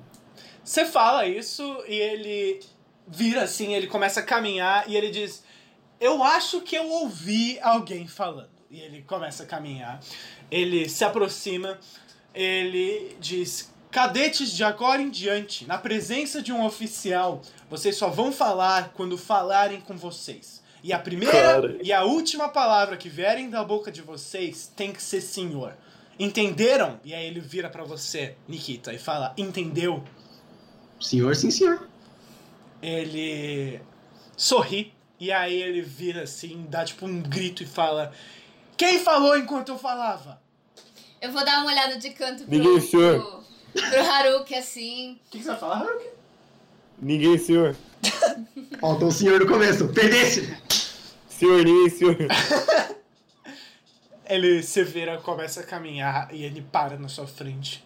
E ele diz: Eu acho que foi você.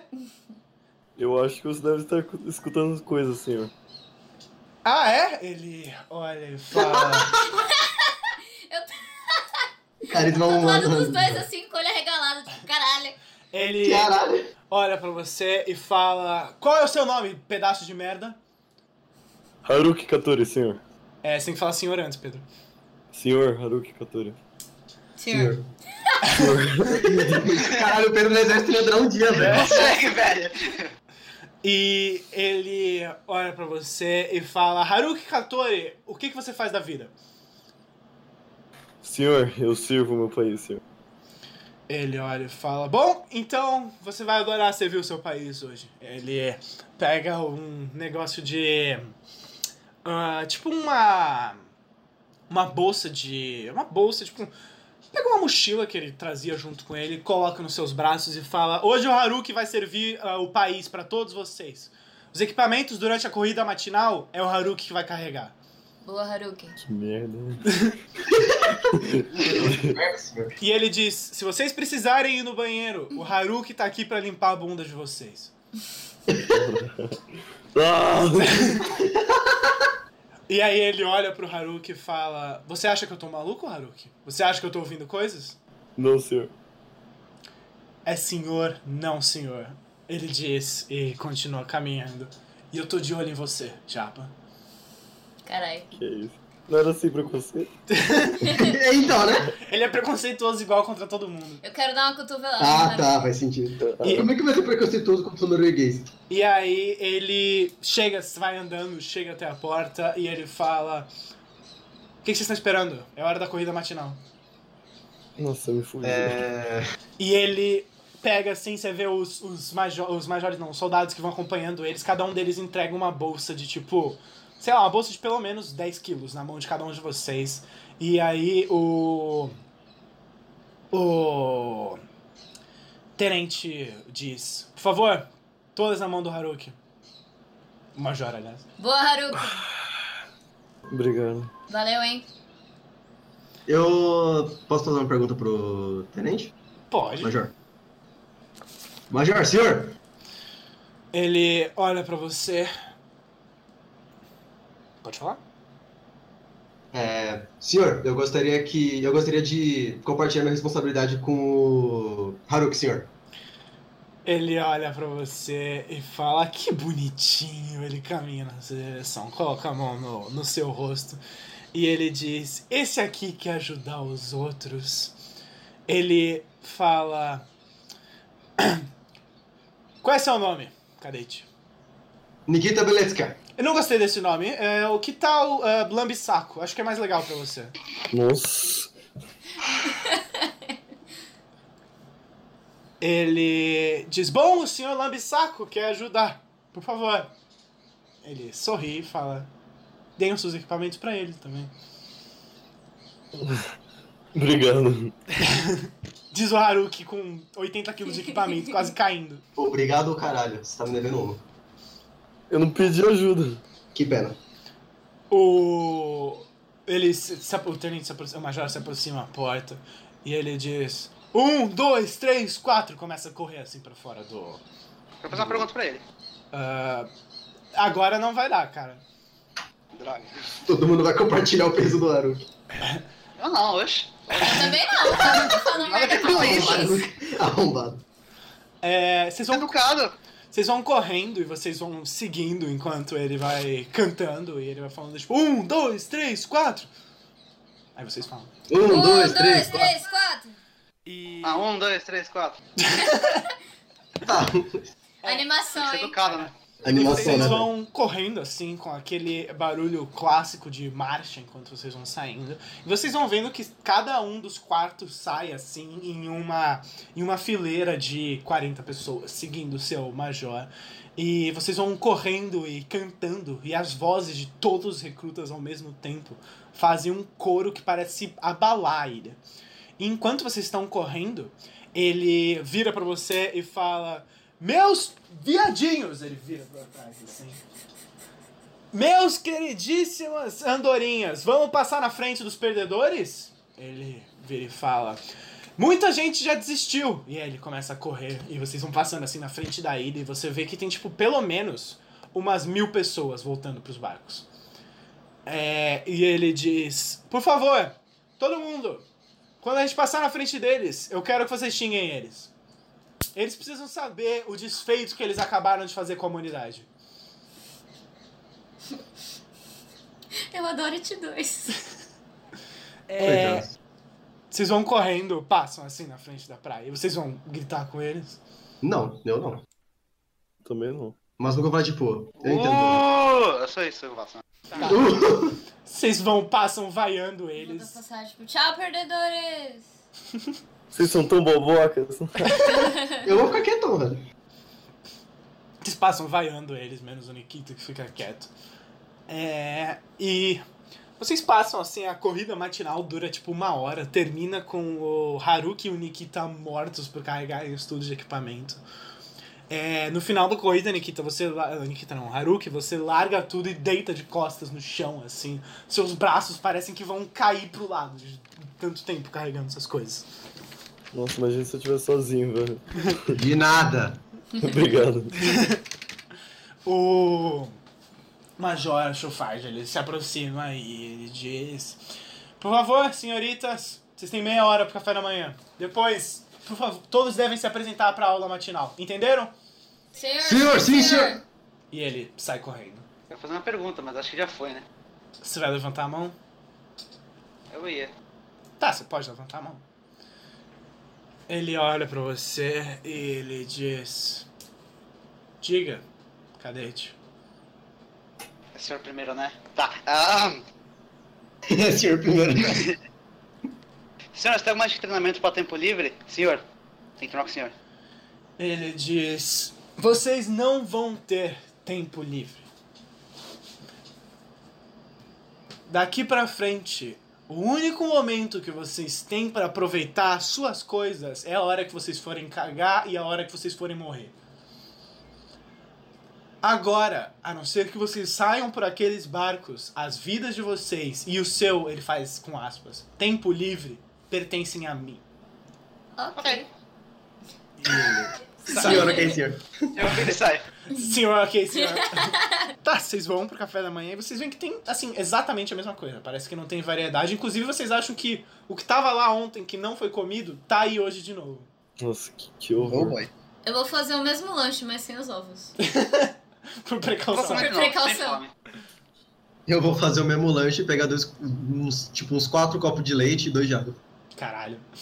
O maluco tá cansado, velho. Tá cansado? Eles correram por 50 minutos. Eu fome. um 8, 80 quilos na- nos- nas costas cada É, pouco- eu também. um pouco manteiga e leite, velho. Só- Pouco manteiga e leite que é mais garantido. É, ok, vocês terminam o café da manhã e vocês veem o homem responsável por tudo isso. É, ele se aproxima e diz: Hoje é o dia do teste do periscópio. Por favor, todos se apresentem na praça principal. Pera isso. Léo, o que, que, é peris- o que, que é o teste do periscópio? Vocês não sabem. Vocês sabem que vocês têm que se apresentar na praça ci- principal. Vocês podem rolar a inteligência. É, vamos lá. Vamos lá. Oh boy. Ah, um. Beleza, não sei de nada. Só sei que nada sei. Ele nem Ah, ouviu o que, que pediram pra fazer. Ele só vai seguir a massa. Eu tirei 11. Eu tenho que rolar também com ele. Ah, rola aí se você quiser. 15. Uhum. Nikita? Oito. É. Haruki, você sabe. Você lembra que você leu numa. num. num livro de. tipo, num, num, em algum momento durante as suas viagens no circo, alguém comentou sobre isso e por alguma razão essa informação ficou na sua cabeça. É, o primeiro teste dos A-Raps é um teste de periscópio. Que é tipo um, um negócio que vocês colocam. ah, tipo um. Rift? Não, vocês são içados no ar numa Ah. num negócio de corpo inteiro e esse, ah, esse um, esse aparelho ele te gira, ele sobe, desce e te estilinga em velocidades ah, semelhantes àquela velocidade que a armadura iria aguentar. Esse teste serve para basicamente duas coisas. Aqueles que enjoarem demais são expulsos e aqueles que não aguentam essa força e morrem são levados na manhã seguinte. O pessoal Caraca, morre. é tipo teste de astronauta. Algumas pessoas já morreram. É tipo duas a cada mil, mas tem 40 mil aí. What the fuck? Vixe. É uma máquina que vai a tipo Mach 3. Cara. Gostei. É, é só uma preparação. As armaduras vão facilmente a Mach 8, Mach 9, mas as mais novas pelo menos. É, até mais que isso se forem as armaduras de Asis, mas esse é só o primeiro teste. É praticamente um pente fino para definir quem fica quem, e quem vai. E se vocês não passarem, os navios ainda eles terminam, eles vão embora no final do dia. Oh boy. Ai, velho. É, você vai contar isso pro resto, Haruki? De preferência, né, amigão? É, eu vou contar. Eu vou contar pro. Primeiro pro. pra Nikita. Pro Nikita. Pro Nikita, desculpa. Começou, começou! Não, eu tô aprendendo quem, quem faz parte do grupo. É bom que ele já sabe, é impressionante que ele já sabe o seu nome. É verdade. Então, cara, é, o primeiro teste que a gente vai fazer é sobre. pra gente preparar nosso, nosso corpo, né? Pra entrar nas armaduras. É, não é pre- preparação, é mais tipo um teste mesmo pra ver se o corpo é naturalmente feito pra isso. Entendi. Ah, que desgraça comer ter comido tanto então. Fazer o quê? Estômago de ferro tem, tem que ter alguma vantagem pra isso. Aliás, você vai avisar pros outros? É, vocês veem que o Atos ele já tá avisando pros outros. O Atos tá tipo com uma revistinha assim, escrito tudo sobre o treinamento dos A-Raps. E ele tá contando pra vocês sobre o teste do periscópio. Ele tinha uma dessas em casa. É tipo uma turma da Mônica que a Mônica vai pros A-Raps. Caraca. Que é pesado, velho. É propaganda. É turma da Mônica jovem, tá foda. Esse arco novo tá pica, né? Bom, vocês vão caminhando em direção ao periscópio. As... Vocês veem que, tipo, do dia pra noite, assim, eles montaram essas máquinas de 10 metros de altura por 10 de largura com toda a facilidade do mundo. Vocês nem chegaram a ouvir os barulhos durante a noite. E você vem a Ariadne falando: será que o John tem que fazer o teste também? Será que eu posso fazer uma armadura pro John? Não vou negar, ia ser legal. Boa sorte. O John tem estômago? Não. Cachorrinho voador ia ser legal, cara. Ele vive de uma tomada. Nice. É. Eu tava com medo que não tivesse tomadas aqui na ilha, então eu trouxe uma bateria. Mas tem. Que fofo. Por que Parabéns você não bota John. bateria no teu cachorro? É, ela diz. Ele já tem. Olha, John, mostra pra eles. Verde. E aí no momento que ela fala isso, ele deita de barriga pra cima e abre um painelzinho solar. Assim. Ah, Legal. E aí ele fica, tipo, balançando o rabo. Assim, tipo, Eu faço carinho, velho. Eu não sei, sem mais nem menos. Você faz eu carinho também na ba- quero fazer Você carinho. faz no carinho na barriguinha dele, ele faz um. um com autotune. Depois na edição eu vou botar autotune sobre isso. Meu Deus. Ai, Vai ficar incrível. É. Bom, eles. Vocês seguem e chegam nesses montes de periscópios e vocês veem que tem, tipo, na frente dois soldados pra te colocarem e te armarem e na frente de cada um dos periscópios um major para anotar se você vai continuar na ilha ou não. É simples assim. Esse é o teste que normalmente corta 50% das pessoas. Caralho. Caralho. E Eu ia dar morrer. comendo que nem dois demônios. A dona tem estômago de buraco negro. Entrou e foi pra outro espaço. Por isso que ela é magra. Ela é magra de ruim. Entrou e tá em outra dimensão. É, Caralho. É o Kirby, velho. é. Exatamente. O Kirby humano. Tá, a forma de monstro dela é virar o Kirby, né? Tá... É, é, a forma de monstro dela é o Kirby, aí ela engole outras pessoas. Tamo dando, tamo dando spoiler pra quem tá ouvindo, tá? Dos poderes da Dana, mas. Ah, desculpa, velho. Quarta na edição. Corta, corta. Vou cortar nada. É. O Kirby ruivo. É o Kirby ruivo. O Kirby já é meio ruivo. O Kirby é rosa. Kirby é amarelo. Rosa é rosa. Não, depende. Se ele, se ele engolir a Daisy do Mario, ela- ele fica ruivo. Sim. É, o Mario também. É, bom, eles vão esperando e eles falam, o Major olha e diz: Bom, formem uma fila. Quem de vocês quer ir primeiro? Eu! Ok. Dana, você vai se aproximando, ele coloca o negócio ao redor- na sua cintura, enquanto ele vai colocando o Major, chega do seu lado e ele diz: Tem algum tipo de problema cardíaco? Não, Algum tipo de problema na pressão? não, Problemas estomacais? não. Algum tipo de problema psicológico que deve ser relatado? Não que eu saiba. Alguma alergia que pode ser impactada por esse movimento? Definitivamente não. Algum tipo de rinite? Não. Bom. Ah, algum problema de. Você já teve algum ataque cardíaco na sua vida? Nunca. Algum problema nos seus ossos? Não. Certo? Ele diz: Eu vou precisar que você assine aqui. Ele te Certo. entrega um negócio. Eu vou fazer a minha assinatura e colocar uns foguinhos por cima, assim. Essa é a minha assinatura real oficial, então. E eles te prendem e dizem: Bom, pode girar. Ah, rola. Ai, Deus. Caralho, velho, quem tirou nesse teste tá morto. Pode falar, Isabela. Oito. É, Já foi um. Você vai, se aproxima, prende assim os negócios no seu corpo. E você começa a girar e começa a girar. E tipo, as duas primeiras voltas, você acha, ah, isso tá ok, eu vou conseguir. E no final de conseguir, você imediatamente vê o negócio começa a acelerar muito. Você sente, tipo, todo o líquido do seu corpo que tava na frente cola nas suas costas. E parece que a sua pele tá sendo puxada pra trás, assim. Se alguém conseguisse ver a Dana, ela ia estar tipo aquelas fotos de é, vídeos, russa. vídeos em slow motion do, de cachorro no, na janela, sabe? Fazendo... Tá voando baba pros lados. É, assim. exatamente. É, e você começa a girar e girar e girar, e você começa a sentir o café da manhã voltando, assim, subindo a sua garganta. Você chega a vomitar dentro da sua própria boca e engole o vômito, fingindo que nada aconteceu. E, Parece uma coisa que a Dana faria, assim. e depois de alguns minutos você para, você vê que ele desacelera tão rápido quanto ele acelerou, assim. Ele dá dois giros, para, e no momento que ele para, você sente tudo voltando. E parece que o mundo dá uma volta no momento que ele. Tipo, você parou, mas parece que o mundo ao redor de você continua girando naquela velocidade. e eles te tiram, você pisa no chão e rola de novo. Olha.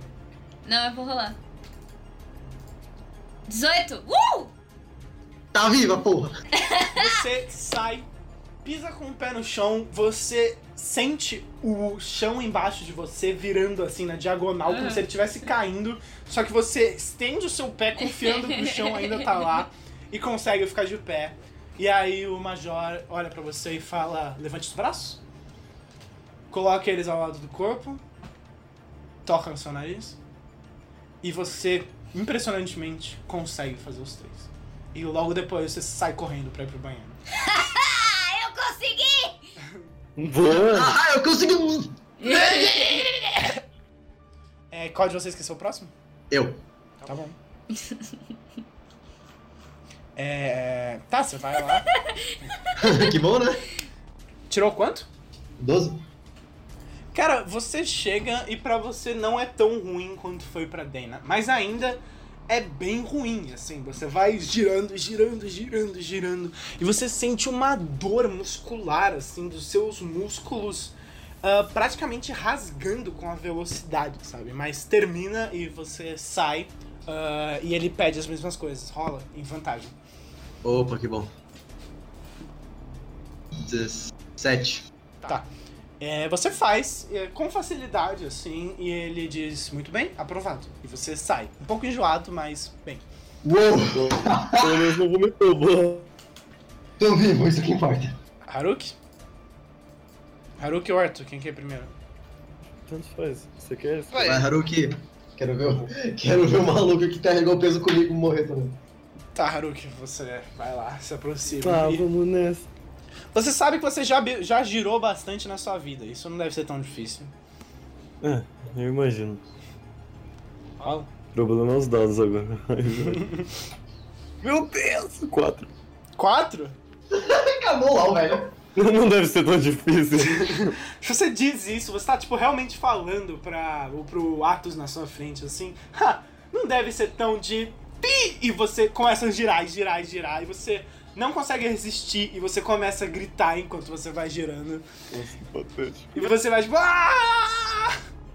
E você começa a entrar em pânico no meio do giro, assim. Você não consegue sentir nada ao, ao seu redor. Parece que o mundo inteiro tá girando junto com você e que você vomita, não consegue engolir, você começa a vomitar assim ao redor no chão.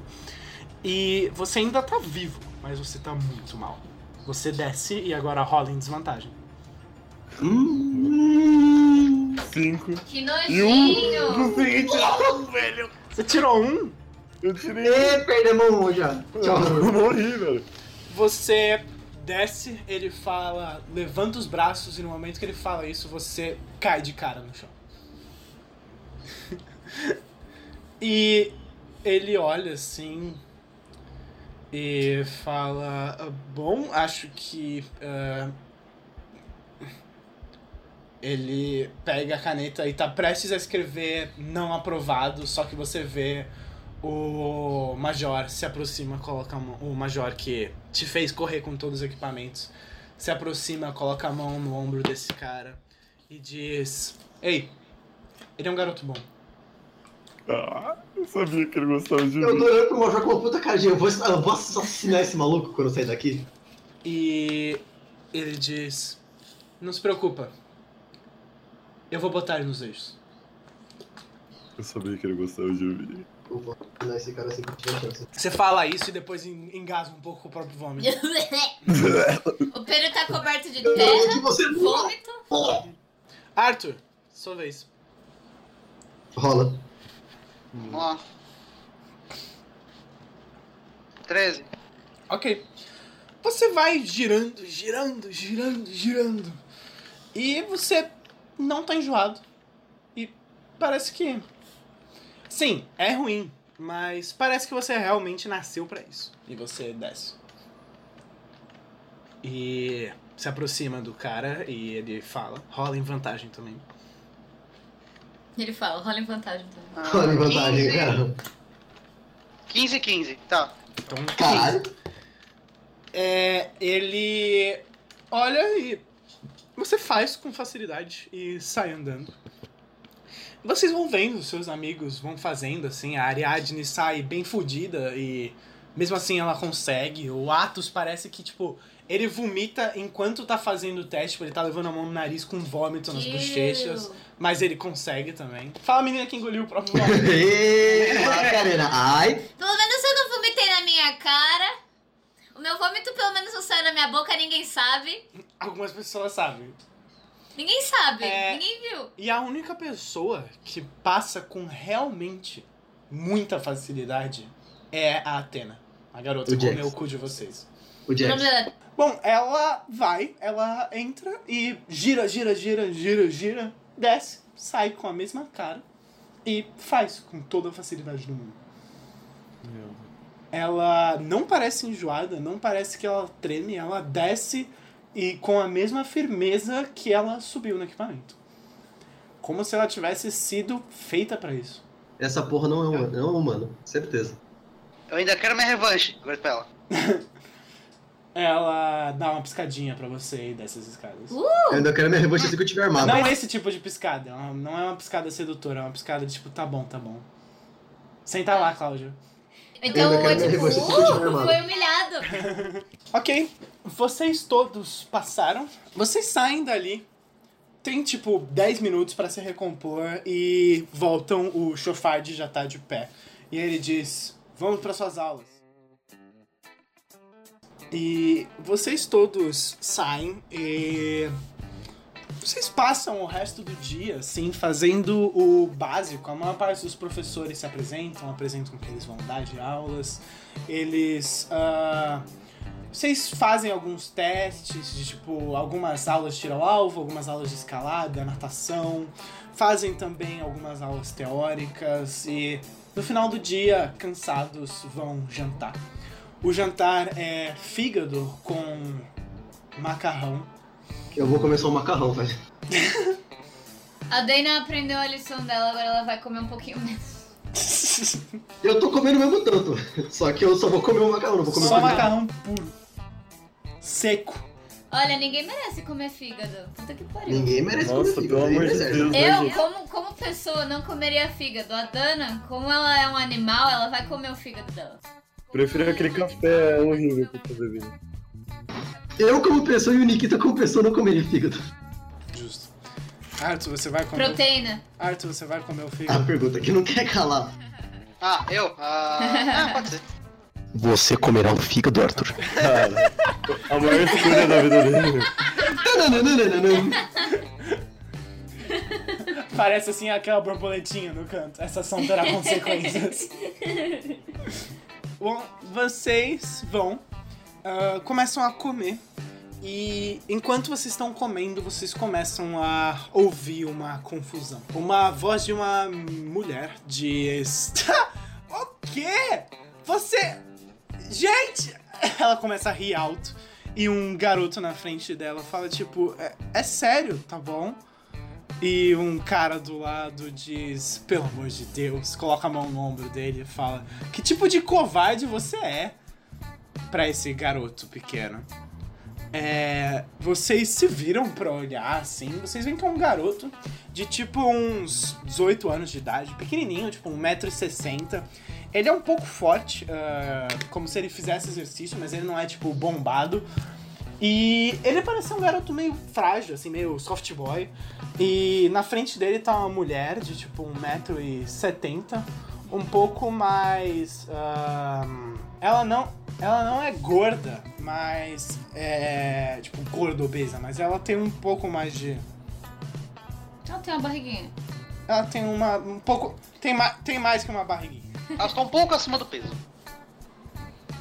E o outro cara é tipo um cara com uma barbichinha ah, curta e óculos laranja. É um noia, velho. E. É um noia, É um velho. noia. Noia. E. E ele olha esse cara de cabelo. Não é óculos, tipo um óculos com lente laranja. Tipo, a armação Ah, é tá. laranja. E ele- Ah, não tem noia aí, não? E ele é. E ele é. Talvez tenha algum noia. E ele é todo pomposinho, sabe? Ele usa um casaco que é tipo. É um casaco do Z-Rap, só que não é o uniforme comum. É um uniforme de veludo que provavelmente ele trouxe de casa. Ele usa um cachecol. ah, um cachecol, tipo, ah, azul. E uma calça parece ser muito fina, assim, de Ih, uma é marca coxinha. muito cara. E ele tem no ombro do uniforme dele o brasão da família dele.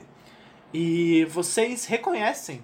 Quer dizer, não Ah, sei, tá. rola O inteligência. Nikita viveu na rua, tá tendo que sobreviver pra 16. caralho. Que bom que eu tirei dois, Ah. porque eu nem ia saber disso nem se eu quisesse. O cara já mandou Pera, 16, mano. Eu tirei um natural. Eu também Eu não faço a faço a mínima ideia. ideia de quem é 16 esse também. coxinha, mas eu odeio ele. Arthur e Haruki, vocês reconhecem. É O, o Haruki é o cara dos conhecimentos genéricos.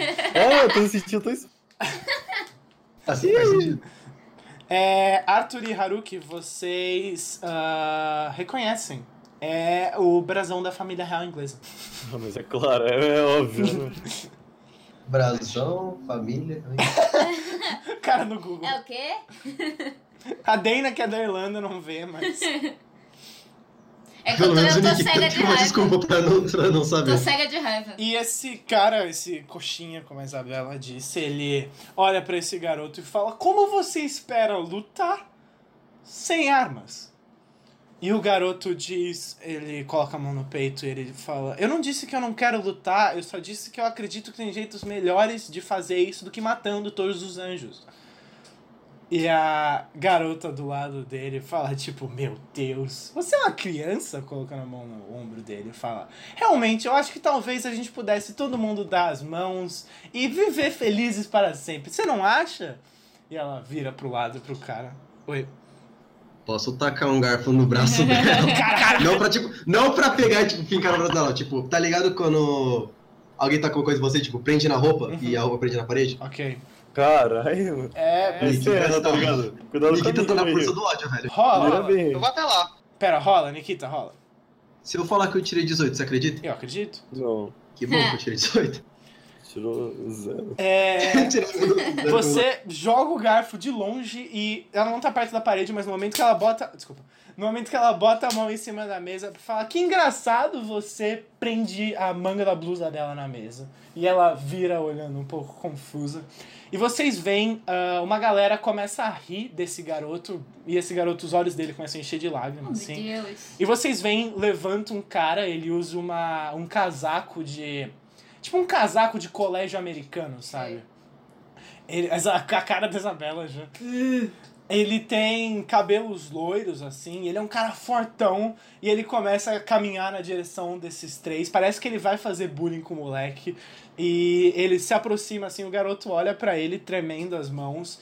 E ele entra entre o garoto e essa menina e esse cara que estão enchendo o saco dele, bate a mão em cima da mesa e fala: Cala a boca, vocês dois!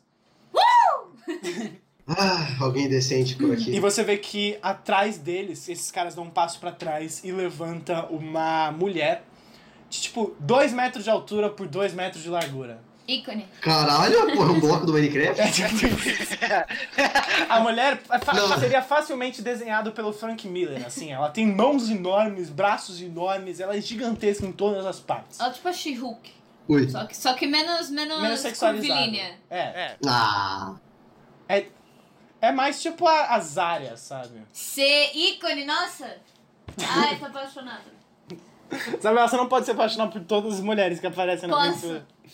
Pode sim. Fica- Fica difícil assim, né? Assim não sobra, assim não sobra concorrência pra gente, velho. Watch me do it! e ela entra, coloca a mão no ombro desses dois e fala: É, ouve o que o cara grandão falou. E esses dois se viram assim e é, o cara com o brasão da família real fala: "Pff, Eu não preciso me misturar entre os comuns. E sai andando. E. Ai, cara, eu queria tanto tacar um garfo no olho desse Eu maluco. quero, eu Itália. quero gritar com ele, eu vou gritar. Volta pra sua terra, colonizador! Ô, louco. De graça! E o, o, os dois, o, esse cara com o casaco americano e essa mulher na frente dele, eles se entreolham. Os dois abrem um sorriso e eles dão tipo um fist bump, assim. E vocês têm certeza que um laço muito forte acabou de começar. Lit- Eu tô me sentindo excluído. literalmente muito forte. Eu quero fazer amizade com, com Eu tô me sentindo excluído desse lado. E eles caminham na sua direção, Nikita, os três, o garoto e esses dois. E eles Eu tô com uma cara meio de poker face, tipo. Eles olham pra você, o cara grandão fala: Eu adorei o que você fez com o garfo. E a menina do lado dele fala: Foi muito legal, cara, parabéns. E o garoto pequeno, ele só olha e fala: Obrigado por me proteger. Ah, cara, eu... uma coisa que eu aprendi nas ruas é que os fracos sempre merecem uma chance. Nossa. Isabel, você não pode chorar com todas as pessoas pequenas que aparecem também. Well, what me do it? Aí já tá pedindo demais. É verdade. E esse garoto fala: Eu posso sentar com vocês? E a mesa de vocês já tá bem maior, porque já entrou a Ariadne, a Eva, a amiga do Haru, que é da, da gangue, a Nicole, a Koga. É, Meu Deus, tem uma galera, né? é, já tá, já tem umas 12 pessoas na mesa de vocês. Tá, Quem uma entrou na nossa mesa? Só o menino pequenininho ou os três? Os três. O, o, o grandão, o cara grandão fala: Posso sentar, galera? Chega mais, mano. Quanto... Senta aí, Aqui cara. é que nem coração de mãe. Ele senta e a garota enorme senta do lado dele. Vocês, tipo, vocês todos se apertam assim no banco pra conseguirem caber. E a, a Ariadne olha pra eles e fala: Olha, eu acho que é um pouco contraintuitivo as duas maiores pessoas sentarem uma do lado da outra na mesa. Ela tem um ponto. E eles olham um pro outro e falam: Tá. E nenhum dos dois se levanta. Eu vou me levantar e sentar no, no outro banco. Tá, você se levanta e senta no outro banco. É, e vocês começam a conversar, assim, o cara. ah, vocês descobrem que o cara grandão se chama Alfonso Gomes. Ele é. O cabelo loiro dele é pintado. E o pai dele é mexicano, a mãe dele é americana e ele mora nos Estados Unidos. Uh, Ele era esportista de faculdade, mas decidiu largar tudo pra entrar pro exército. E a mulher chama Henny Alberg. Ela é dinamarquesa. Reni, Henny. como que escreve isso? H-E-N-N-Y. Ah, ok. E Alberg com dois As. E o garoto é, se chama Noah Weaving. E vocês também conseguem esclarecer o que tinha acontecido naquela discussão. E vocês descobrem que o garoto, ele é tipo o vegetariano dos soldados. Ele é um um garoto que não acredita na violência, ele não acredita em machucar os anjos e muito menos em causar o mal ao próximo. Ele Ele é o Steven, ele é o Steven. só que ele ainda quer lutar. E Ele é a Frisk. Tipo, ele não ele não concorda em pegar em armas, mas ele quer estar no campo de batalha pra proteger os seus amigos. Ele é o Eu posso depois puxar o Noah pra bater um papo? Pode. Tipo, um papo meio eu e ele só no rolê. KKK, e aí Noah? E aí, Noah, vamos fechar, viado? Pode, pode. Tá, eu puxo ele pra um canto, antes do toque de recolher, é claro. Pego o meu, acendo um charuto. No, é, depois daquilo que tu falou de não querer matar os anjos e tal, eu acho uma causa nobre, mas sinto lhe informar, o mundo não funciona desse jeito. O mundo não é um grande arco-íris. Ele coloca as mãos na cintura e diz: Não tem problema. O meu mundo funciona desse jeito. E eu vou fazer todo mundo aprender que tem um jeito melhor. Ai, meu Deus, ele é tão fofinho. Olha, Ele aponta Não. pra você e fala: Você, escuta, agora você escuta. vai fundo. Eu vou te mostrar que existe um caminho melhor. Eu ainda não sei qual é, mas eu vou descobrir e você vai aprender. Da hora.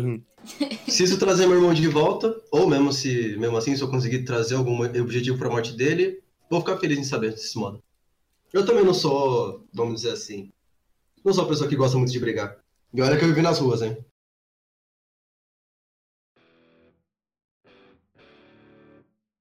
Na manhã seguinte, vocês todos caminham em direção aos helicópteros.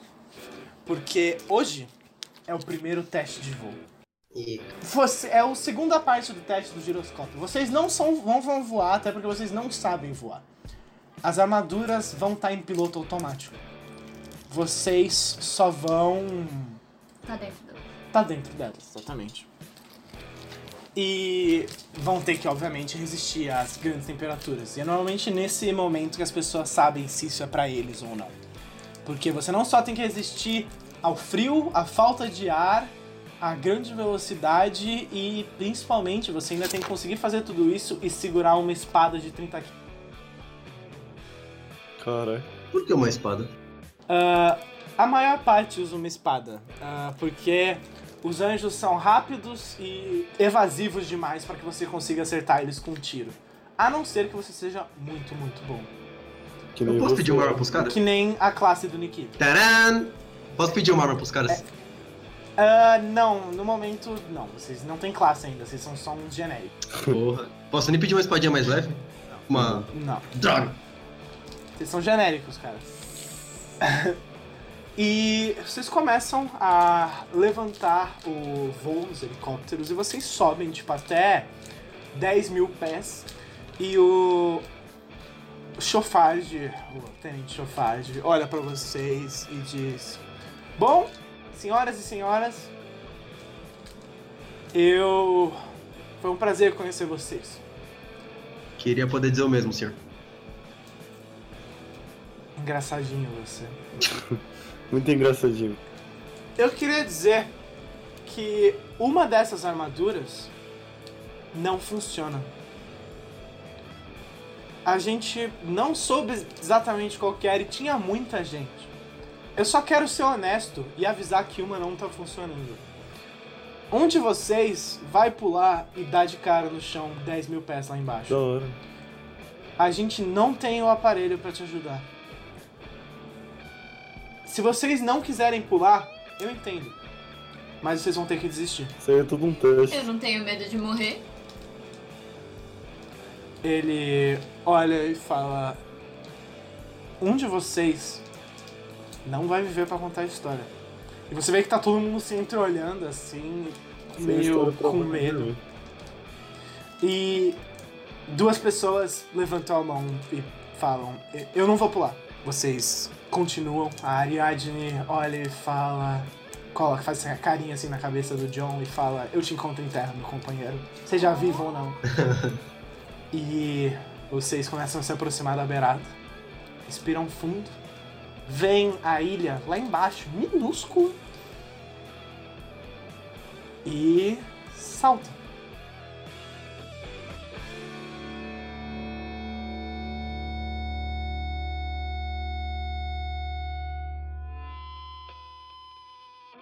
Olá, ouvinte. Tudo bem com você? Você acabou de chegar no final do episódio. Uau! Esse não é a coisa mais legal do mundo. Parabéns. Parabéns! Parabéns. Parabéns! A gente tá aqui rapidamente para lembrar vocês.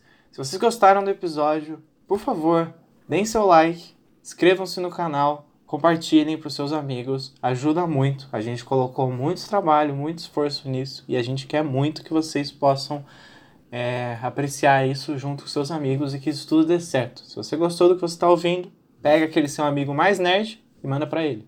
Para os outros você também pode mandar. Esse podcast é tipo meu É filho. verdade. Por favor, mostra a foto do meu filho pras pessoas. A gente tem muito orgulho nesse podcast. A gente tem bastante orgulho do nosso trabalho. E se vocês também têm, ou se vocês só querem ajudar a gente, por favor, compartilhem com seus amigos.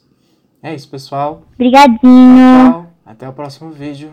Eu amo todos vocês. Alguns mais, alguns menos. Oh, até mais.